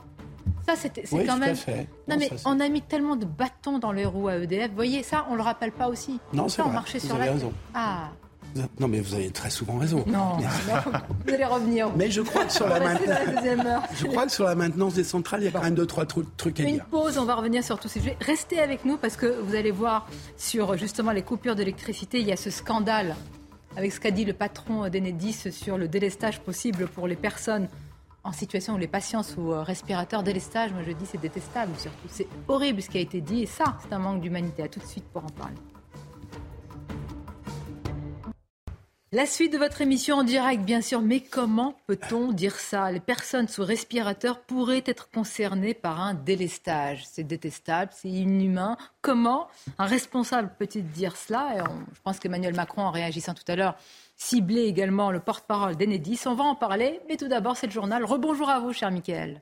Rebonjour Sonia, bonjour à tous. La crise énergétique et les coupures de courant, Emmanuel Macron tape du poing sur la table. Depuis le sommet européen de Tirana en Albanie, le président de la République a critiqué les scénarios de la peur. Il assure que la France tiendra si chacun fait son travail. Écoutez. Le rôle des autorités publiques, des entreprises publiques, ça n'est pas de transférer la peur, ni de gouverner par la peur. Et donc le rôle du gouvernement, des ministres, des opérateurs, c'est de faire leur travail pour fournir de l'énergie. C'est tout. Et ensuite, c'est d'appeler chacun la responsabilité pour qu'il y ait de la sobriété. C'est pas de commencer à faire peur aux gens avec des scénarios absurdes et des choses comme j'ai entendu ces dernières heures. Stop à tout ça. Nous sommes un grand pays, on a un grand modèle énergétique, nous allons tenir cet hiver malgré la guerre, et donc je demande à chacun de faire son travail. Le travail d'EDF, c'est de faire tourner les, centrales. Le travail du gouvernement, c'est qu'il y ait une planification. Le travail de tout le monde, c'est qu'on déroule la sobriété. Les scénarios de la peur, pas pour moi. Nous allons tenir cet hiver. Emmanuel Macron se veut donc rassurant, tout comme les chefs d'entreprise. Il refuse de tomber dans le pessimisme, alors qu'actuellement au MEDEF, les patrons se réunissent pour un grand colloque. Écoutez le président du MEDEF, Geoffroy Roux de Bézieux. Il faut comprendre que pour une entreprise, notamment industrielle, une coupure, euh, c'est euh, même une coupure de deux heures, c'est probablement 48 heures d'arrêt. Donc euh, oui, on est inquiet. En même temps, il y a eu beaucoup de choses de faites, le stockage de gaz, une organisation des fameuses coupures. Donc on croise les doigts. nous, sur le long terme, on a le nucléaire. Il faut vite que nos centrales repartent, qu'on réinvestisse dans le nucléaire pour être, ne pas être dépendant d'une seule source d'énergie. Les policiers, sapeurs-pompiers et gendarmes seront concernés par la réforme des retraites, annonce faite par Gérald Darmanin ce matin. Le ministre de l'Intérieur était invité chez nos confrères de France Info. Je vous propose de l'écouter. La Première ministre va annoncer la réforme des retraites. Je ne voudrais pas faire d'annonce à, à, sa place, mais il est évident que les agents du ministère de l'Intérieur seront concernés pour travailler comme tous les Français, un peu plus, et moi j'en suis évidemment un partisan. Mais il n'est pas question que les policiers, les gendarmes, les pompiers fassent autrement que le reste euh, des Français. Il y a des situations de départ euh, particulières. Les policiers, par exemple, ont ce qu'on appelle la catégorie active, comme d'autres métiers, c'est-à-dire parce qu'ils risquent leur vie, ils ont un certain nombre de bonifications. Nous allons évidemment les garder, mais l'idée de travailler plus longtemps doit s'appliquer évidemment à tous, et je l'ai déjà dit au syndicat de policiers. En pleine discussion autour des salaires à la SNCF, notez cet appel à la grève. Des perturbations sont prévues à compter de ce soir 20h dans les TER dans plusieurs régions. TGV euh, ou intercité annulés également sur les axes Paris-Lyon, notamment retour à la normale prévu pour jeudi matin. Vous l'avez peut-être remarqué, il faut parfois se rendre dans plusieurs pharmacies pour trouver du doliprane. Si on ne parle pas encore de pénurie, certaines formes du médicament sont tout simplement introuvables. C'est le cas des gélules, des suppositoires, des sachets et surtout du doliprane en sirop pour les enfants. Les explications de Solène Boulan. Ces petites boîtes roses, bien connues des enfants en cas de douleur, se font de plus en plus rares sur les étals des pharmacies. En cause, le manque de paracétamol mais aussi de maltylol, une substance artificielle sucrée indispensable à la fabrication du doliprane en sirop. Alors leur vente est contingentée en pharmacie. On ne peut pas en commander autant qu'on veut, voire le stocker. Il nous impose une certaine quantité minimum pour qu'on puisse en avoir un petit peu en pharmacie et répondre à une certaine demande. Mais pas de panique. Pour calmer les douleurs, d'autres formes du médicament peuvent être données à l'enfant. Si un enfant a besoin de doliprane 250 mg en fonction de son poids, rien ne vous empêche de couper le doliprane ou un paracétamol effervescent, parce qu'il y a d'autres labos qui fabriquent de l'effervescent. Alors certes, il n'aura peut-être pas le goût du sirop doliprane, comme tous les enfants aiment bien ce goût-là. Vous allez avoir un autre goût effervescent euh, qui sera peut-être plus facile à prendre et au moins vous, pouvez répondre à la demande en fonction de la fièvre ou la douleur qu'a l'enfant. Les professionnels de la santé conseillent aussi d'adopter une posologie plus faible, trois prises par jour toutes les 8 heures au lieu de quatre toutes les 6 heures. Allez, dans un instant, la suite de Midi News avec Sonia Mabrouk, mais juste avant, direction le Qatar. Regardez votre programme avec Sector, montre connectée pour hommes. Sector, no limits. On retrouve tout de suite Mathilde Espinas, envoyée spéciale Canal Plus à Doha. Mathilde, les Bleus sont de retour aux affaires entraînement et conférences de presse au programme aujourd'hui. Et oui, après la journée de repos d'hier, les Bleus vont retrouver leur train-train quotidien. Ces journées qui se répètent avec les conférences de presse et l'entraînement.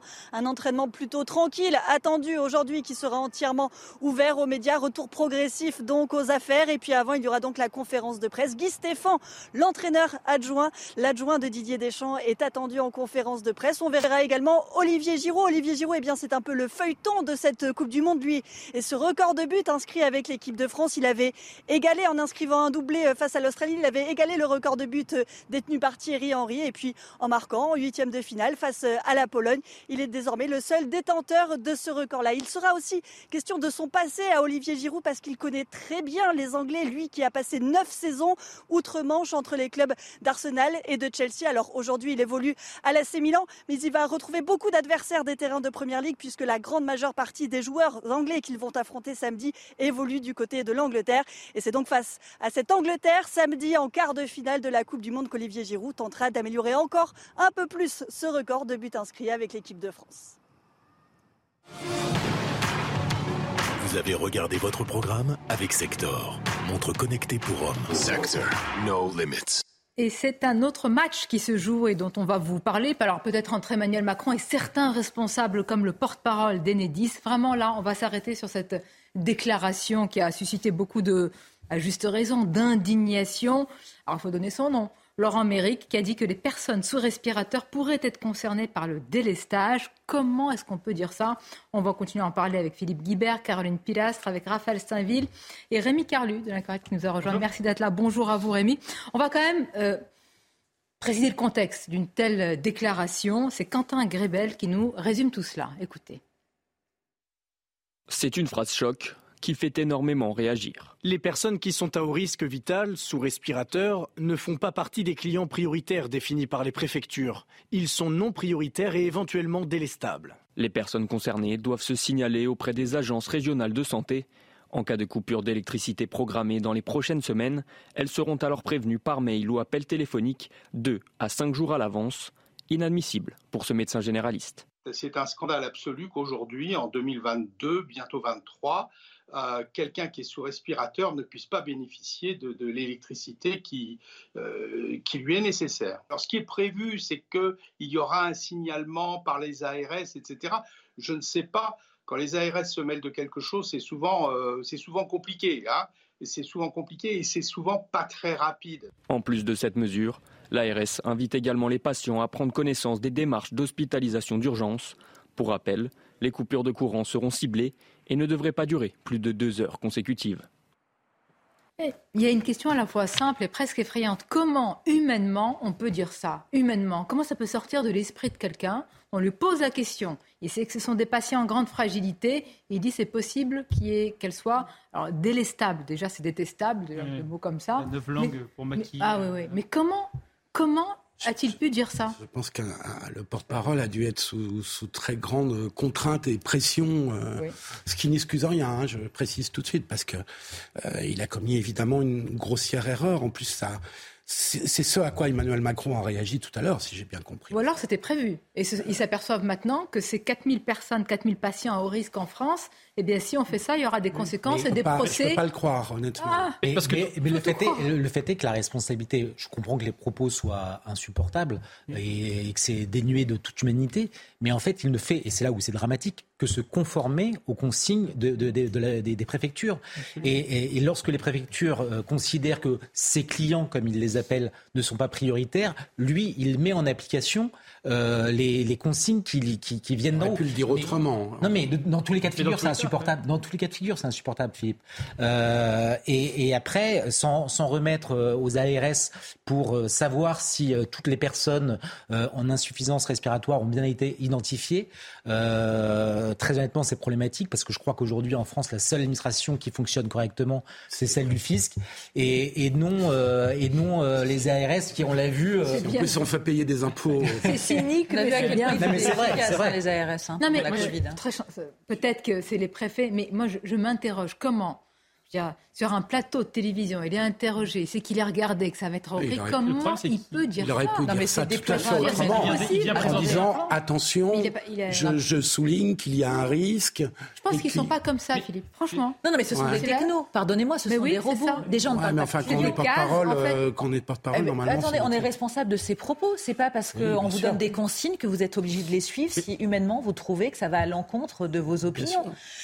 Ce ne sont pas des clients ce sont des malades des gens qu'il faut prioriser, pardonnez-moi. Ça n'est pas comme nous qui allons galérer peut-être à charger nos appareils numériques. Là, ce sont des gens qui ont besoin de respirateurs pour vivre. Donc ça veut dire que s'il y a des morts, c'est non-assistance à personne en danger. Les familles vont pouvoir se retourner contre l'État. Je trouve ça mais catastrophique en fait d'employer des termes comme ça. On nous parle d'humanité pour les migrants, mais on pourrait ah bah parler d'humanité aussi pour les malades et pour ce qui va se passer avec le délestage. moi, je suis d'accord avec ce qu'a dit Raphaël Steinville. C'est-à-dire que c'est pas tant le, propos évidemment scandaleux, mais c'est même pas tant le propos qui est scandaleux que l'idée qui a été donc euh, débattue et approuvée par les différentes préfectures. Si vous voulez, c'est pas un mot qui est, qui est perdu, euh, énoncé malheureusement sur un plateau télé. C'est quelque chose qui visiblement est pensé. Lui vient présenter un plan qui a été euh, qui a été admis. Donc, ce qui est proprement scandaleux, je crois, c'est véritablement ça. C'est-à-dire que, visiblement, dans la tête de, l'administration française, aujourd'hui, ces gens ne font pas partie des personnes prioritaires. Non, mais là, vous êtes en train de dire qu'on a théorisé cela. Euh, on s'est dit, bah, bon, il y a quatre îles patients risque en France. Personne s'explique, mais c'est ce qu'elle explique. Elle, parle bien des préfectures. Je doute quand même que dans l'administration française, je pense tout simplement que c'est une bourde qu'il y a eu un oubli dans le plan, que les choses n'ont pas été assez réfléchies, et, peut-être que le porte-parole, plutôt que de s'exprimer de cette façon aussi brutale et, inhumaine, aurait dû, aurait dû plutôt euh, jouer le rôle d'alerte ou alors, pour faire bouger Pardonnez-moi d'être un peu plus sombre que vous, ou alors c'est un peu le même langage que par rapport au Covid, c'est-à-dire, pardonnez-moi, il y a des gens qui sont parfois en grande fragilité, un peu plus âgés. Je ne dis pas qu'il faut précipiter les choses, pas du tout, mais dont on se dit, écoutez, voilà, ça va passer. Mais, mais on Philippe, tient, ça va passer, on verra. mais, Philippe explique qu'il y aurait un trou, une sorte de trou dans la raquette, que ce n'aurait pas été pensé. mais quand, vous hein. voyez, quand vous voyez la manière dont il décline et qu'il rentre dans le détail, euh, vous voyez bien qu'il ne fait que recracher, pour parler un peu vulgairement, euh, les consignes qui viennent non. c'est ce que Pascal Pro appelle les petits hommes gris, mais aujourd'hui on est là dans toute la, dans toute la, splendeur de, de, de cette, de cette euh, haute fonction publique qui, euh, qui, qui pond des, des, rapports, des plans et, et qui, euh, qui, euh, qui, ne, qui n'est pas en prise avec le réel. Euh, considérer qu'un patient... Mais là, on n'est pas en prise avec l'humanité la plus... C'est même plus le réel. Mais, oui, d'accord. Mais j'allais revenir. C'est-à-dire que justement, considérer que des patients en détresse respiratoire ne sont que des clients euh, qui, ne, qui, ne, qui ne sont pas prioritaires, c'est dramatique de, de, fonctionner comme ça. Ils sont délestables. Mais d'où ça vient? Mais est-ce que mais c'est pas possible quand même. Mais c'est d'une brutalité. Pour un porte-parole, c'est terrible. Hein. C'est terrible. Non, mais attendez, vous n'êtes pas obligé de lire une fois de plus le cahier des charges qui vous est remis. Ces gens ont des familles, ont des amis, peut-être des malades au sein d'entre eux. Et ils réagissent comme, ça. dans toute famille française, enfin, euh, toute bah, famille du on, monde. on a l'impression en fait, qu'ils sont hors sol, que ce sont des robots, pardonnez-moi, mais on est des humains qui vivent des difficultés et il y a des populations qui, qui sont plus à risque que les autres. Alors moi, je veux bien qu'on ait du cœur, des bonnes intentions quand il y a le Téléthon ou d'autres manifestations de ce type, mais au quotidien, ça veut dire quoi en fait ce genre de propos? Comment est-ce qu'on peut le prendre, nous, humainement, en tant que téléspectateurs, en tant que non-clients ou personnes potentiellement malades? Je trouve que c'est catastrophique. Et en fait, ça en dit long sur notre société d'individualistes. Au fond, c'est ce qu'a dit Emmanuel Macron. Il leur a passé un savon à tous en leur disant euh, à vous de faire votre boulot, plutôt que d'inquiéter le, tout le monde avec des déclarations comme celle-là qui, qui, sont effrayantes, qui sont objectivement effrayantes. Mais, Philippe, mais qui a envoyé la circulaire au préfet, D'accord, je n'arrive pas à le croire, si vous voulez. Qui est la, la pointe de la pyramide Ayant travaillé au sein de l'État quand même pendant quelques années, je pense que vraiment que c'est un trou dans la raquette. Ah, c'est un cas de figure. Oh, je plaisante. Non, vous auriez dû rester, ça, ça, ça serait. Ça marcherait mieux. Pas là. Merci Sonia. Non, mais bien sûr, trop dans la raquette. Mais vous voyez, on peut comprendre, évidemment, ce sont des, défis qui sont énormes. C'est parfois facile depuis une place ici, dans un, il aurait fallu faire ça, etc. Mais enfin, vous ne pouvez pas manquer de cœur complètement réaliste. Ah non, c'est pour ça que la déclaration telle qu'il l'a faite est tout à fait inexcusable. On va réécouter Emmanuel Macron, vous avez raison, c'est adressé notamment à, à ce responsable. Écoutons-le. Bon, il rejette le scénario de la peur parce que là, vraiment, j'imagine que pour ces personnes et leurs familles, c'est plus que la peur, là, c'est l'apocalypse. Écoutons-le. Le rôle des autorités publiques, des entreprises publiques, ça n'est pas de transférer la peur, ni de gouverner par la peur. Et donc, le rôle du gouvernement, des ministres, des opérateurs, c'est de faire leur travail pour fournir de l'énergie. C'est tout. Et ensuite, c'est d'appeler chacun la responsabilité pour qu'il y ait de la sobriété. C'est pas de commencer à faire peur aux gens avec des scénarios absurdes et des choses comme j'ai entendu ces dernières heures. Stop à tout ça. Nous sommes un grand pays, on a un grand modèle énergétique, nous allons tenir cet hiver malgré la guerre. Et donc je demande à chacun de faire son travail. Le travail d'EDF, c'est de faire tourner les, centrales. Le travail du gouvernement, c'est qu'il y ait une planification. Le travail de tout le monde, c'est qu'on déroule la sobriété. Les scénarios de la peur, pas pour moi. Oui, mais dans ce cas-là, il, a raison de dire cela, mais il faudrait que ces ministres ne mentent pas. Pardon de le dire comme ça, parce que j'ai écouté avec attention euh, l'interview d'Agnès Pannier-Runacher chez Laurence Ferrari quand elle dit que Fessenheim n'a pas été entretenu. Alors, on est allé vérifier. Je ne sais pas, moi je suis, je suis allé vérifier comme d'autres, et j'ai vu qu'EDF a investi plus de 300 euh, millions d'euros entre 2016 et 2019 dans la maintenance de Fessenheim, qui était, au jour de sa fermeture, cité par le patron de l'ASN comme j'ouvre les guillemets, un site exemplaire en termes de fonctionnement. Et, donc... et, l'autorité de sûreté nucléaire qui, dit, qui, expliquait à l'époque que la centrale pouvait encore tourner pendant 10 ou 20 ans. Exactement. Et en fait, là, la, ministre essaie de faire croire qu'ils ont dû fermer parce que finalement, il n'y avait pas d'autre option, alors que c'était un choix idéologique très clair qui était tranché, qui était soutenu par tous les ministres. Donc oui, c'est une contre-vérité. Euh, alors après, quand on vient dire arrêter les trucs... Ça tue la crédibilité. Vous avez tout résumé, voilà. Ça tue la crédibilité de la parole ministérielle et de la parole publique de manière générale. Et Fessenheim c'est le gros caillou dans la chaussure eh de l'argumentaire Vous me disiez tout à l'heure, Philippe, euh, regardez la maintenance. Je vous donne un exemple. Oui, mais, eh mais Fessenheim, c'était un symbole. Parce qu'encore une fois, Fessenheim, c'est à peine 10% de l'énergie qui nous manque. Mais c'est un symbole, c'est un symbole. Et donc ça a été une décision prise. Toute la filière nucléaire qui est engagée à, travers de Fessenheim. Non, c'est pas vrai. Mais, bah, ah, je crois pas. Je crois pas. Honnêtement, Fessenheim, c'était qu'un tout petit bout de notre filière nucléaire. Mais le problème, donc ça a été une décision ah, prise pour le symbole pour le symbole. Et, aujourd'hui, ça devient un caillou très symbolique dans la chaussure du gouvernement et de l'exécutif. Je suis pas du tout d'accord avec vous parce que Fessenheim, évidemment, c'est un point dans la production nucléaire. C'est 15 TWh mais, mais, sur 120 qui manquent. Les personnes qui ont fermé Fessenheim avait un discours beaucoup plus global qui était ouvertement anti-nucléaire. Mais attendez, mais Elisabeth. Mais, mais, mais, attendez, on a passé séquences avec Elisabeth Borne. Attendez, je vais demander à la régie de me retrouver ce qu'a dit Elisabeth Borne. Tout à fait. En 2000, félicité en fait de la en 2000. François Drugy, tout le monde explique que ça n'était plus une énergie d'avenir. Elle parle d'une décision historique. Elle se félicite de la fermeture de Fessenheim. alors pourquoi Emmanuel Macron redonne 10 ans aux centrales nucléaires Il a changé, il a basculé. Ouais, mais ça se fait en 2018 au moment où il fait ça. Ah non, non, non, ça se fait il y a C'était il y a, un an, oui. Non, non, non, non, non, non. sur le fait d'allonger la Vous m'avez dit c'est la faute d'EDF la maintenance. Là, je trouve un exemple concret avec Fessenheim, comme quoi il y avait la maintenance et que tout était OK. Ah, donc voilà, donc euh, qui ne dit pas la vérité? Mais les deux sont vrais. Les deux sont vrais. Là, vous me faites un en même temps compliqué. Là, vous risquez un claquage. Non, parce que sur Fessenheim, vous avez raison de dire que c'était un choix politique ou idéologique. d'affichage.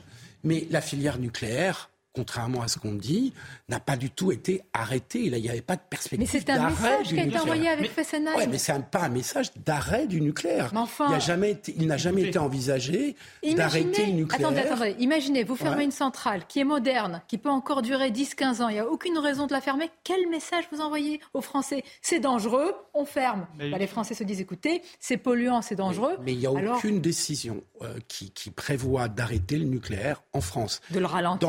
Dans, le meilleur, dans le, dans le meilleur ou le pire des cas, selon euh, le point de vue, euh, il était prévu de l'amener à horizon 2030-2035, voire plus tard, à 50% du mix énergétique. C'est pas du tout un arrêt du nucléaire. Nicolas Hulot qui était... Elisabeth Borne. Ah, la preuve par l'image. C'était un symbole politique. C'est un moment historique parce que, comme vous le soulignez, ça fait des années qu'on dit aux Français qu'il faut baisser la part du nucléaire dans notre électricité. Ça fait des années qu'ils entendent parler de l'arrêt de Fessenheim. Et puis, depuis des années, nos prédécesseurs ont reporté la décision. Cette décision, elle est prise. Le décret que j'ai signé avec le Premier ministre, il est ce matin au journal officiel. Et samedi prochain, le premier réacteur de Fessenheim s'arrêtera. Donc c'était effectivement un engagement d'Emmanuel Macron. Ça y est, ça c'est du concret. Hein. Il est 8h13 sur RMC, vous nous dites le décret, il est publié ce matin et c'est samedi qu'on éteint le premier réacteur. Absolument. Et je pense que c'est important aussi de noter qu'on est en train de passer du temps des promesses et puis des objectifs lointains au temps de l'action maintenant. Il était même 8h13. C'était très précis. Il fallait sortir le champagne et les cotillons pour célébrer la fermeture de Fessenheim. Mais en fait, c'est ça qui est terrifiant. C'est moi qui l'ai fait. C'est exactement ce, qu'elle a dit. C'est moi qui l'ai fait. C'était un symbole de l'abaissement de la part de communication, Philippe. Oui, oui, mais comme pour les migrants, pardonnez-moi. On n'a jamais voulu arrêter le nucléaire Comme en pour France, la loi hein. immigration. À force de vouloir plaire à tout le monde, à l'arrivée, on ne plaît à personne. Ça n'est pas Miss. France. Je- les j'entends très bien ce que On leur dites. demande d'être tranchés et fermes sur certains aspects. On peut se tromper. Ce sont des gens faillibles. Une fois de plus, sont pas des robots. Mais là, c'est délétère pour eux parce qu'ils ont dit l'inverse il y a quelques années. Et maintenant, entre Loïc Lefla-Préjean et euh, Madame Agnès Pannier-Runacher, Pardonnez-moi, mais j'ai plus tendance à croire Monsieur Loïc Lefloc-Préjean que cette ministre qui, en termes de communication, est totalement à côté de la plaque. Lui s'y connaît sur le sujet. On peut lui reprocher d'être pro-nucléaire. Certains lui reprochent ses affaires. Oh mais en attendant, il sait de quoi il parle. Et quand il dit que ce sont des menteurs et qui n'ont pas de vision d'avenir pour le nucléaire, moi, je le crois. Bah, la vision d'avenir sur le nucléaire, c'est quand même de relancer la, la, la, la génération EPR, qui est la troisième génération du Oui, nucléaire. en fait, on a, on a aussi on a, Si on a sabordé temps- la quatrième génération des réacteurs, les générations Astrid, et qui, pour le coup, parce que souvent on évoque la question de l'indépendance énergétique de la, de, de la France en disant mais non, le nucléaire, euh, puisqu'on importe l'uranium, euh, la France n'est pas si indépendante que ça. euh. Mais justement, c'était la question euh, que réglait euh, ce, programme de développement euh, dit Astrid, euh, qui avait été une première fois sacrifié au moment de Super Phoenix et relancé par Jacques Chirac en 2002 ou 2003. Et que Emmanuel Macron, en 2019, a peu de arrêté. temps perdu. Mais, mais, mais en fait, Mais- ce programme, C'est de manière urgente qu'il faudrait pouvoir le relancer avant Vous n'êtes même pas de. d'accord, vous n'êtes pas d'accord. C'est un Non, gâchis. non, mais c'est sur un le un PR, sabordage. Ça règle la, la question que vous de, l'uranium, des stocks d'uranium à pourri, qui, permet, qui Eh oui. permettrait de, de- faire compris. fonctionner pour sur 2000 ans et d'avoir des N'oubliez réserves sur pas- 2000 ans d'énergie. euh, tout, à fait ce que vous dites, j'en- j'entends tout à fait. N'oubliez pas que le moment où les décisions se prennent, c'est un moment d'échec de l'EPR. C'est-à-dire c'est un moment d'échec d'EDF, qu'on le veuille ou non, sur un, un projet qui était la troisième génération des centrales, qui a mis 10 ans de plus, qui va mettre 12 ans de plus à être mis en, en, en fonction que ce qui était prévu. vous C'était répétez cent fois la même 2012. chose, Philippe. On, on l'a bien compris, mais Oui, mais n'oubliez pas, la- la- pour un politique, en vendant, en pour un politique, c'est une incertitude forte, toute la filière nucléaire, n'a Mais fait non, qu'accélérer la vous niez la décomposition dimension de notre. Mais non. Vous niez la dimension idéologique. Mais non, bah, sur l'EPR, oui, parce que c'est un problème industriel. François Hollande, c'était un objectif très clair, par exemple, de réduire d'un tiers, je vais noter, d'un tiers à l'horizon 2025 la part du nucléaire. Donc, c'est De 75 énorme. à Et de faire 50 plaisir aux Nicolas, Nicolas Hulot, qui avec la fermeture de Fessenheim parlait du début d'un mouvement irréversible. Il a été ministre. De François de Rugy qui expliquait que le nucléaire n'était pas une énergie d'avenir. Lui François- aussi était ministre. Donc si vous voulez, c'était Mm. bien plus. C'est pas qu'une question. Il n'a jamais été question d'arrêter le nucléaire en France. C'est pas ce qu'on dit, Philippe. C'est que euh, de le diminuer de 75 à 50 Pourquoi d'ailleurs cet objectif-là Pour développer les renouvelables, à un moment. Les gens qui nous de- regardent là, J'essaie de vous 13 donner le contexte de la décision politique. Vous avez raison. Mais maintenant, on manque de. Je dis pas qu'ils ont eu raison. On est, Je dis. Juste que Vous à ce moment-là, le, le- le- le nucléaire ne leur est pas apparu comme une énergie Mais à quoi ça sert assez d'avenir. Ok, ils se sont trompés. donc, on va voir quand même s'ils se sont. On va voir quand même s'ils se sont complètement trompés parce qu'on n'est pas tout à fait sûr que l'EPR ça marche bien. Attendez, là, euh, à l'heure actuelle, euh, vu qu'on importe de l'électricité, on peut dire qu'ils se sont trompés. Bah, Euh, Oui, non, parce que-.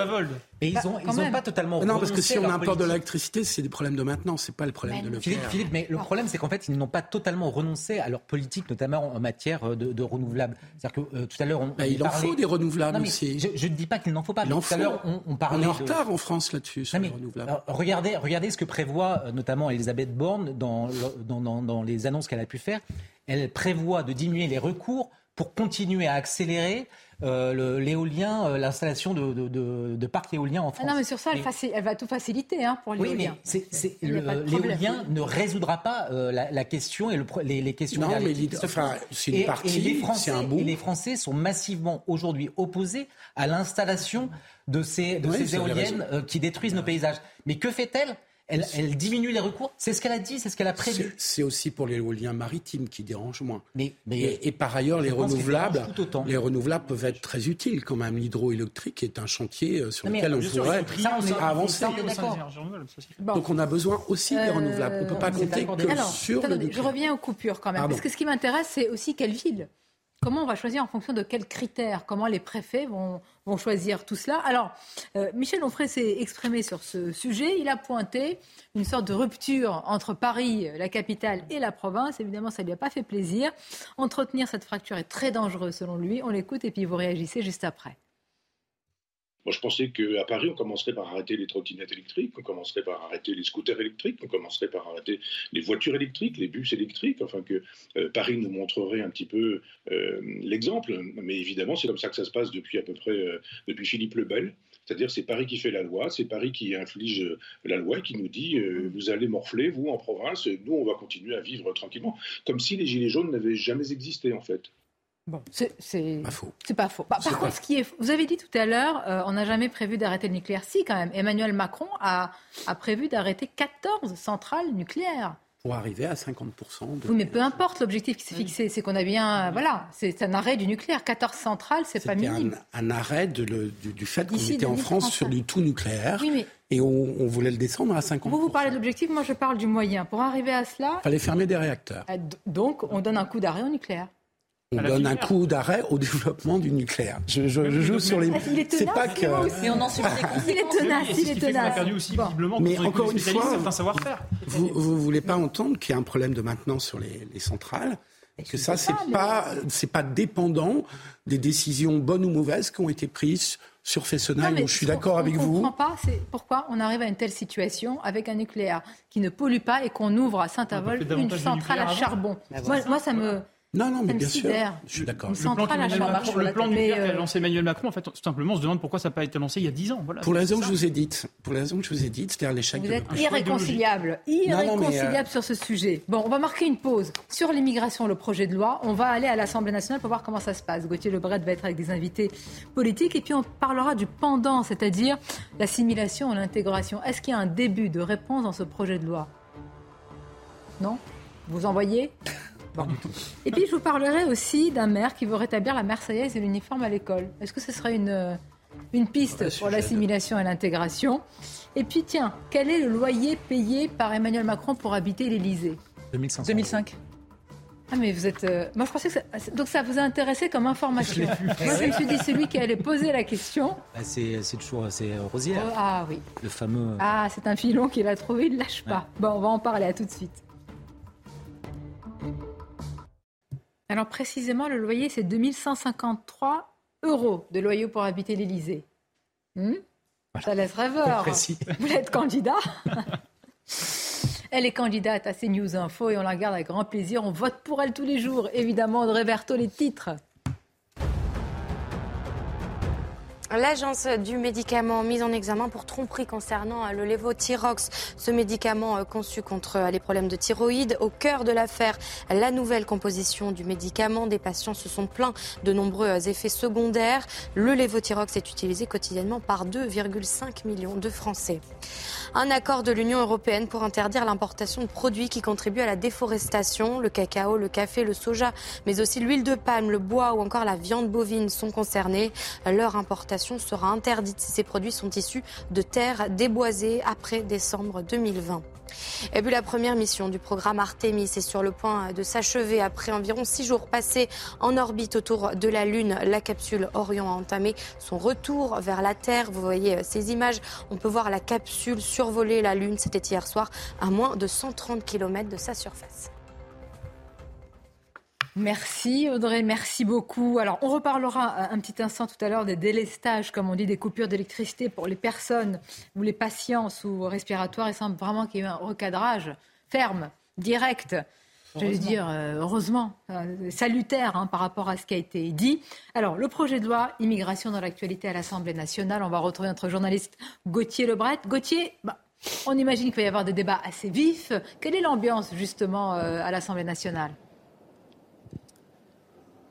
Eh bien, écoutez, Sonia, alors Elisabeth Borne va présenter les grandes lignes de ce projet de loi immigration tout à l'heure à l'Assemblée vers 17h. Euh, J'allais dire c'est du en même temps chimiquement pur, puisqu'à la fois le gouvernement veut être humain mais ferme. Alors qu'est-ce que c'est plus d'humanité? Vous le savez, c'est régulariser les travailleurs sans papier qui travaillent dans des métiers dits en tension et plus de fermeté, eh bien, c'est rendre la vie impossible aux personnes sous obligation de quitter le territoire français. Ce sont les mots de Gérald Darmanin. Qu'est-ce que c'est leur rendre la vie impossible? C'est leur couper prestations sociales, les empêcher d'avoir euh, recours à un logement euh, social et faire passer le nombre de recours de 12 à 4. Mais le problème avec le en même temps en matière d'immigration, c'est de trouver une majorité, puisque vous le savez, le gouvernement n'a pas de majorité absolue ici au Parlement et la gauche trouve ce texte inhumain et la droite, eh bien, le trouve trop laxiste. C'est ce qu'a dit Marine Le Pen euh, ce matin en conférence de presse. Elle a dit on va ouvrir une nouvelle filière d'immigration avec la régularisation de ces travailleurs sans papier. Pareil pour les Républicains.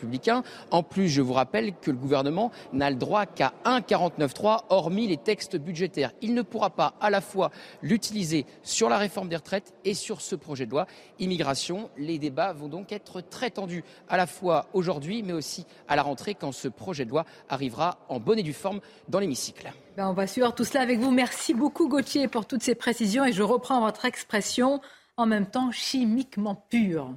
c'est exactement ça. C'est un objet politique non identifié. comme, comme, assez souvent. Euh, comme oui, mais qui marque la, qui marque la philosophie d'Emmanuel Macron, comme on le disait tout à l'heure, est un libéral et a une vision de l'immigration avant tout économique. Donc il concède un, peu de, il concède un peu de fermeté, mais le cœur du projet, c'est une logique économique où là où on en a besoin, eh ben, on régularise. mais ce n'est pas anodin ce que vous dites. Si sa philosophie, sa colonne vertébrale, c'est une logique économique, c'est-à-dire que toutes les questions identitaires, culturelles, etc., ne l'intéressent pas, ne sont pas dans le cœur du débat. Or, quoi qu'on en pense, elles sont liées à la question euh, d'immigration. Donc, D'accord, il, y a effectivement ces deux jambes. Alors sur la question économique, euh, il faut quand même rappeler un point, c'est que euh, le taux de chômage des étrangers en France est de 16%, c'est-à-dire deux fois plus que euh, la population générale. Donc, euh, sur l'avantage économique de l'immigration, si vous voulez, il y aurait beaucoup à dire, notamment sur la question des métiers sous tension, puisque euh, régulariser tous ces gens, si vous voulez, c'est de facto renoncer à lutter contre l'immigration illégale, puisqu'on légalise des gens qui n'ont fondamentalement pas, le droit d'être là. on explique l'argument fallacieux qui est de dire ces gens font le travail que les Français ne veulent pas faire, mais on pourrait aussi primo ajuster par les prix. Euh, c'est-à-dire augmenter les salaires pour que les, Français acceptent ces travaux. Et il y a la question de la géographie aussi. Ça, c'est ce qu'explique très bien Christophe Guilluy dans son dernier livre. Les Français, et précisément puisqu'ils sont partis, euh, sont très loin de ces, métropoles où il y a tous ces travaux et donc ne peuvent plus les faire en fait matériellement. Euh, et puis en plus, c'est un aveu d'impuissance puisqu'il est de dire on peut plus attirer l'immigration qualifiée, donc on doit satisfaire. Vous, dites que c'est organisé, qu'on a fait sortir en tous les cas ces, classes moyennes populaires, sortir non mais par les prix, par les loyers. C'est le phénomène qui, explique très bien Christophe on dit, mais regardez, ils n'occupent pas dans ces Absolument, villes, et donc, donc il faut amener, il faut amener des, étrangers pour faire ces, ces, travaux. Donc ça, c'est la question économique. Après, il y a effectivement le volet euh, identitaire civilisationnel. Et là, c'est la raison pour laquelle je crois ce projet est complètement suffisant, c'est qu'il n'y a, pas de, a pas de bascule fondamentale idéologique. Emmanuel Macron reste effectivement euh, baigné et empreint de multiculturalisme. Et à partir de là, si vous voulez, on est dans de la gestion comptable technocratique, mais on n'a pas d'inversion totale du cours des, flux. Or, je rappelle qu'en 2021, 270 000 entrées légales, c'est euh, plus de 20% par rapport à 2017, et ça ne cesse d'augmenter. Donc, est-ce qu'on peut parler d'immigration sans parler euh, de l'aspect culturel? Est-ce que c'est possible? Non, Est-ce que c'est possible Ça n'a pas de sens. Ça, me paraît, c'est impossible. C'est une question qui est liée, qui est consubstantielle à, à ce sujet-là. Alors comment va se tenir ce débat en parlant que des disponibilités dans les métiers sous tension En fait, ce ne sont pas des voyageurs sans bagages. Ils arrivent avec, euh, avec leur culture, avec euh, euh, leurs habitudes, leur, leur, religion aussi parfois. Et, et ce n'est pas sans poser de, de problème à une France qui aujourd'hui n'arrive plus à à digérer euh, et, à, faire, de, à faire de, tous ces étrangers qui arrivent sur notre sol de nouveaux Français parce que euh, mais comment on fait de nouveaux Français? Ça m'a toujours euh, comment dire ça, m'intrigue bah, comment on fabrique des Français il fut un temps Sonia où c'était possible lorsque euh, euh, les, les, personnes qui arrivaient euh, arrivaient en petit nombre. Mais le fait, je, je, pense que le tournant finalement, c'est c'est le c'est le, le, regroupement familial parce que le regroupement familial a fait que les les personnes qui arrivaient en France ont, ont renoncé à vouloir s'assimiler parce hein. qu'ils sont restés finalement en tribu.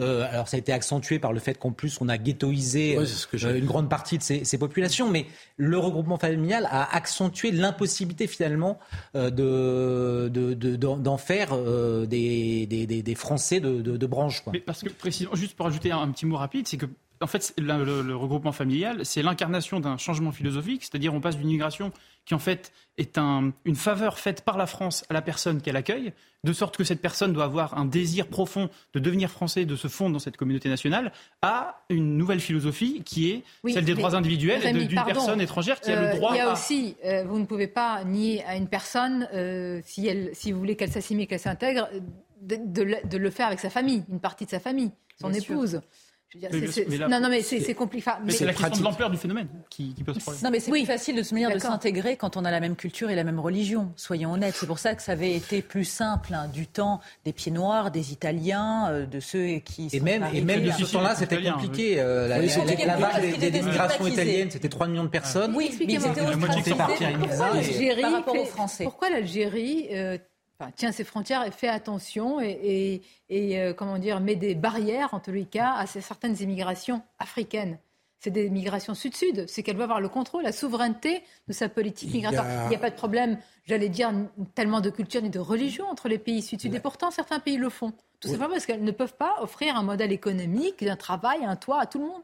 Pourquoi qu'on ne tient pas ce raisonnement finalement assez simple mais lucide? Sonia, les pays du Maghreb, effectivement, font un frein à ah l'immigration subsaharienne.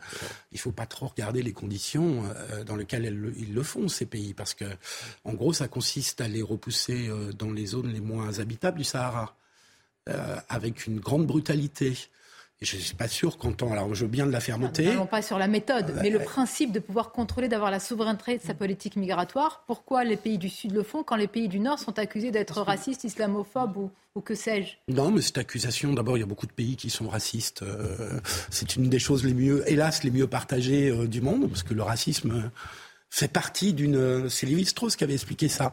Il y a toujours une part de racisme un peu presque incompressible, euh, ou de xénophobie, de rejet de ce qui est étranger dans une dans un dans une, une collectivité dans un voilà.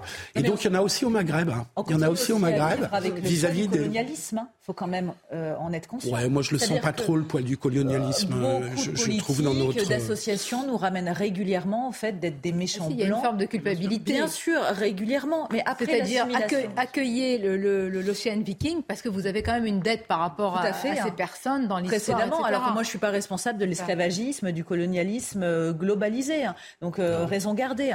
Maintenant, l'assimilation à une nation, à une patrie, ne veut pas dire être dans le déni, nier sa propre culture, ses origines, encore heureux. C'est ça qui fait hein, euh, le côté sain, si je puis dire, de la diversité. Mmh. De ce que j'estime être la bonne diversité. ça je préfère le terme intégration. mais donnez-moi une piste. Par exemple, je vais vous soumettre. Alors, moi, je suis sceptique. Enfin, je vous soumets le débat. Un maire qui veut rétablir la Marseillaise et l'uniforme à l'école. Il pense que ça passe par l'école, l'assimilation, l'intégration depuis tout petit et qu'il y a finalement ces codes à respecter. C'est la municipalité de Marignane qui désire donc rendre obligatoire et le port de l'uniforme, le chant de la Marseillaise et la levée de drapeau dans son école publique. C'est Éric le 16 qui a adressé une lettre au ministre de l'Éducation. Il attend toujours la réponse. Regardons le sujet. Dans cette lettre adressée au ministre de l'Éducation nationale, le maire de Marignane demande l'autorisation de mettre en place deux mesures pour insuffler aux jeunes l'esprit républicain, dit-il. Une démarche motivée par... Les exactions faites euh, aux, drapeaux euh, nationaux euh, après les matchs, de football. Je me dis que c'est n'est pas possible qu'on puisse accepter de voir son drapeau brûlé, son drapeau arraché, piétiné par des jeunes qui sont français. Pour la première mesure, faire assister les écoliers à la levée de drapeau en chantant la Marseillaise tous les lundis, les parents d'élèves sont partagés. Alors oui, je trouve que c'est une très bonne idée. Je pense que 80% des enfants ne connaissent pas la Marseillaise malheureusement. Je pense que ça doit faire partie un peu de l'enseignement civique, ce genre de, matière qu'on propose aux élèves dès qu'ils sont euh, plutôt vers le collège, j'imagine.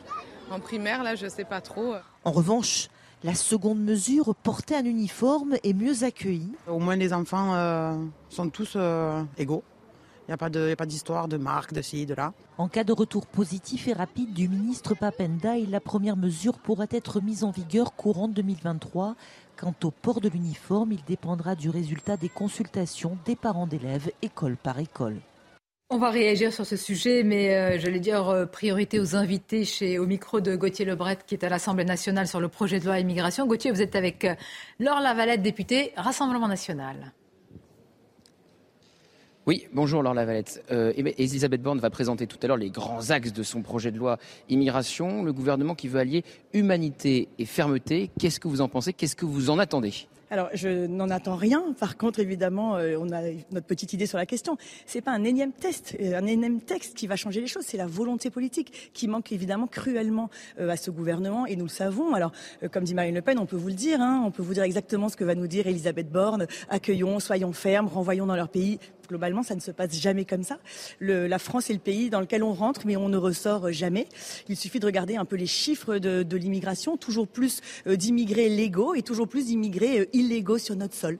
Alors, je pense que la mesure, si vous voulez, du chaos migratoire n'a absolument pas été prise euh, par, par le gouvernement. Par contre, les Français, eux, vous avez bien vu les derniers sondages IFOP rejettent en masse cette, cette politique d'immigration. Donc, vivement l'alternance sur ce sujet-là aussi. Gérald Darmanin dit qu'il veut rendre la vie impossible aux personnes sous obligation de quitter le territoire français. Vous n'y croyez pas Vous n'allez pas voter un texte qui veut justement durcir les mesures pour les personnes sous obligation de quitter le territoire, leur couper les prestations sociales, les empêcher d'accéder à un logement social? Non, mais vous vous souvenez quand même que Gérald Darmanin euh, nous a dit euh, il y a déjà euh, un petit moment qu'il serait l'homme des 100% d'OQTF exécutés. Ça n'a pas été le cas puisque à peu près 10% et je crois même que c'est 5% depuis le mois de, janvier dernier qui sont exécutés. Donc encore une fois, non, nous aimerions tant que ce soit ça, mais nous avons et le peuple français français aussi a perdu toute confiance. Euh, ce sont des effets d'annonce, mais euh, la volonté n'est pas là et les gens ne, repartent jamais. Euh, c'est bien le problème. Vous savez, tant qu'on ne mettra pas fin au droit du sol, tant qu'on ne mettra pas fin au recoupement familial, tant que véritablement les OQTF ne seront pas exécutés, tant que la, façon dont nous donnons la nationalité française ne sera pas réévaluée la politique migratoire sera la même. Et puis il faut aussi bien évidemment euh, continuer et ouvrir les yeux, faire ce lien avec cette immigration massive dérégulée et l'insécurité galopante. C'est pas moi qui le dis, il suffit que vous preniez le livre euh, du préfet allemand qui pour le coup n'est pas au Rassemblement national et qui explique bien que par exemple à Paris, 75% des délits euh, commis sur le territoire sont le fait de mineurs étrangers. Merci Laure Lavalette. Merci Gauthier Lebrun. Bon, voilà. La, major... la, comment dire, ça va pas être facile à trouver, hein, le consensus euh, et une majorité pour le gouvernement. Euh, je voudrais qu'on revienne au sujet que nous avons évoqué sur euh, le rétablissement de la Marseillaise, l'uniforme à l'école, la levée de drapeau pour ce maire à, Marignane, qui, voilà une des réponses, évidemment, ce n'est pas la seule, on ne va pas caricaturer son propos, au manque d'intégration, d'assimilation. Le débat est vieux comme l'uniforme à l'école qu'on portait peut-être pour certains ouais, mais moi j'ai. Portiez un uniforme, vous, Philippe Mais non, parce que ah, euh, moi j'étais au collège dans les années 70, fin des années 70, et au lycée début des années 80, et j'ai jamais porté un uniforme. Mais je trouve, j'étais assez opposé. Et je trouve que compte tenu de toutes les euh, tentative de contourner la loi de 2004 sur l'interdiction des, signes ostentatoires religieux. Je trouve, compte tenu aussi de l'importance prise par les marques, enfin ça c'est pas nouveau dans dans l'habillement des collégiens, des adolescents de manière générale. Je trouve que ce débat sur l'uniforme est un vrai débat qui permettrait, par souci d'égalité, par souci d'égalité et par souci d'éviter toutes tentatives qui sont quand même assez récurrentes d'enfoncer cette loi de, de, de 2004 de la part de groupes qu'on connaît, euh, proches des frères musulmans, euh, qui tentent toujours de tester la loi de 2004. Moi, ça. À chaque fois, Caroline Pilas, qu'il y a une volonté de, de mettre des garde-fous, des digues, il y a un contournement. Euh, il y a toujours un contournement. C'est pas, il y a l'abaya maintenant, ce, cette sorte de robe qu'elles portent, que certaines jeunes filles portent sur, le, euh, sur leurs vêtements. Est-ce que imposer un uniforme, véritablement, ça permet aussi dans les esprits d'agir. C'est ça. Pour moi, ça n'est pas uniquement la solution. Alors, je vous rejoins, Philippe, sur le côté équitable du port de l'uniforme. Précédemment, comme vous, j'étais contre et je suis revenu dessus, vu tout ce qui se passe. Le poids des marques a toujours existé. De toute manière, on l'a subi nous aussi quand on était euh, à l'école. Mais c'est une mentalité, c'est un prosélytisme. S'il ne se fait pas par l'habit, il se fera par l'opinion, les convictions, puisque ces jeunes, comme vous le disiez, sont très à l'aise avec le numérique, font des stories sur TikTok pour expliquer que mettre une ceinture, c'est contourner la loi. Donc si on ne passe pas par ce biais, on passera par un autre biais de toute manière. C'est une propagande qui est présente. Maintenant, pour en revenir à ce qu'a proposé ce maire, être fier de son pays, hein, même s'il y a plein de choses à faire évoluer, hein, et je ne serai pas la dernière à vous dire le contraire, évidemment. La France a ses défauts, ça n'est pas la panacée hein, dans plein de secteurs, on en parle régulièrement, mais on habite dans un beau pays. Il y a un moment donné, on va arrêter de se flageller. D'accord, mais ça ne se décrète pas d'être fier, d'adhérer, ça ne se décrète on est bien d'accord, mais je trouve que nous, Français, quand même, on est très critiques. Ça s'inculque. Ça, ça s'en plus par l'histoire que ah. par le fait de faire la Marseillaise et de lever du drapeau. parce que autant je trouve que l'uniforme est un vrai sujet. Autant une école n'est pas une caserne non plus. Euh, moi, j'ai fait mon service militaire aussi. Euh, C'était très bien. Il y avait le lever des drapeaux et, d'accord. Mais une école, c'est quand même pas ça. Donc l'école, c'est le lieu du savoir, de l'enseignement, et donc le rôle de l'histoire. Enfin, la Troisième République. Vous disiez tout à l'heure comment on a intégré, assimilé?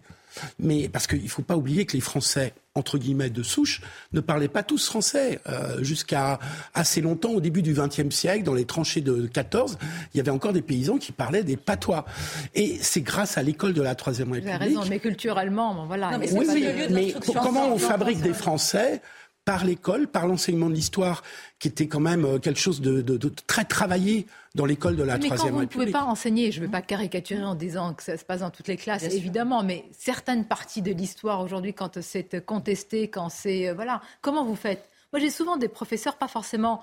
Euh, comment s'appelle-t-il Qui était à, Trappes? Euh, ah oui, qui était de, philo. Il y en a d'autres aussi, j'allais dire, moins qui ont été moins dans les médias qui nous disent mais oui il y a une autocensure. oui. une autocensure. Par exemple sur la Shoah alors que vous avez raison c'est évidemment par l'histoire que ça doit passer. Français histoire c'est les deux euh, matières fondamentales de l'intégration. française.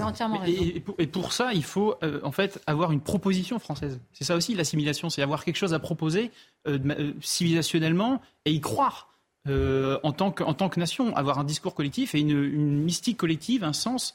Euh, et ça, euh, ces, dernières, ces dernières 50 années, la, France a complètement perdu ça. Donc, si vous voulez, pendant très longtemps, la France s'est projetée en fille de l'Église. Ensuite, il y a eu le, bah, la, Révolution française, la France de la Révolution, les deux écoles, mais il y a toujours eu un débat sur, le, sur ce sens de la France. Et la phrase de Clémenceau qui dit la France sera toujours le soldat de l'idéal.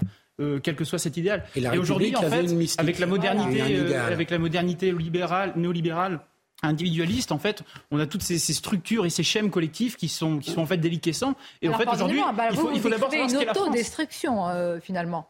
C'est-à-dire, c'est parce que nous ne sommes pas suffisamment fiers nous-mêmes, je l'ai dire, à l'intérieur. il faudrait, savoir qui, faudrait déjà savoir qui l'on est. Et aujourd'hui, en France, il faut déjà poser ce débat d'identité Qui êtes-vous? Non, mais pourquoi est-ce qu'on a honte d'être patriote, en fait? Parce qu'à chaque fois, le patriotisme est ramené par certains au nationalisme. Alors c'est très différent. Et ben, bien sûr que c'est différent. Être patriote dans plein de pays anglo-saxons ou dans le reste du monde, c'est une fierté. Quand vous voyez les Américains avoir leur petit drapeau euh, sur le toit de leur maison, ils ne sont pas ramenés à des nationalistes, à des fachos, ils ne sont pas taxés d'être extrémiste. Nous, on a toujours bah, je vais mettre les pieds dans le plat, euh, parce qu'il y a une histoire coloniale de la France. Oui, mais il y a un moment donné, il va bien falloir passer outre tout oui, mais euh, est-ce qu'on peut Est-ce qu'avec les fractures, les cicatrices, on le oui, peut mais euh, le, mal est beaucoup plus profond parce que vous regardez la Belgique qui est confrontée au même défi, de, de, enfin, le défi de, de, cette immigration qui est, qui est très nombreuse dans, ces pays et qui a transformé un certain nombre de quartiers, qu'on songe à, à Molenbeek, et eux, ils n'ont pas ce passé colonial. Et donc, euh, euh, ce défi, il est proposé à tous les pays d'Europe qui, euh, qui alors, parce que pour des raisons économiques, ça a été, ça a été évoqué tout à l'heure, on fait venir de, des populations très nombreuses. Accentuées par le, regroupement familial. Ce qui est, c'est d'ailleurs, c'est assez intéressant de voir qu'aujourd'hui, si on a un camp de migrants devant le Conseil d'État, c'est que c'est le Conseil d'État qui a consacré comme étant intangible le droit euh, des, immigrés à s'installer euh, en famille. Et donc, euh, le Conseil d'État, depuis des années, a participé finalement à donner toujours plus de droits aux, nouveaux arrivants quand il était quasiment impossible parce qu'à ah l'époque, en 78, Giscard voulait revenir sur ce droit. Ils peuvent demander quelque chose et ils ont quelque chose à, à demander. Je voudrais qu'on termine. Il nous reste vraiment peu de temps sur le loyer pour habiter l'Élysée c'est pas un sujet. Non, je suis d'accord avec vous. Mais ce qui m'a intéressé, c'est la procédure pour le demander, parce que ça n'a pas été facile. euh, d'obtenir les bulletins de salaire du président. Ils ont finalement été remis à l'Observatoire de la vie publique. Et c'est comme ça qu'on a appris le montant de ce loyer de fonction. Cet observatoire, il est présidé par l'ancien député René Dosière, qui est euh, pour certains un véritable cauchemar, hein, parce qu'il est là à traquer tout ce qui, toutes les économies qui ne sont pas faites dans notre vie publique.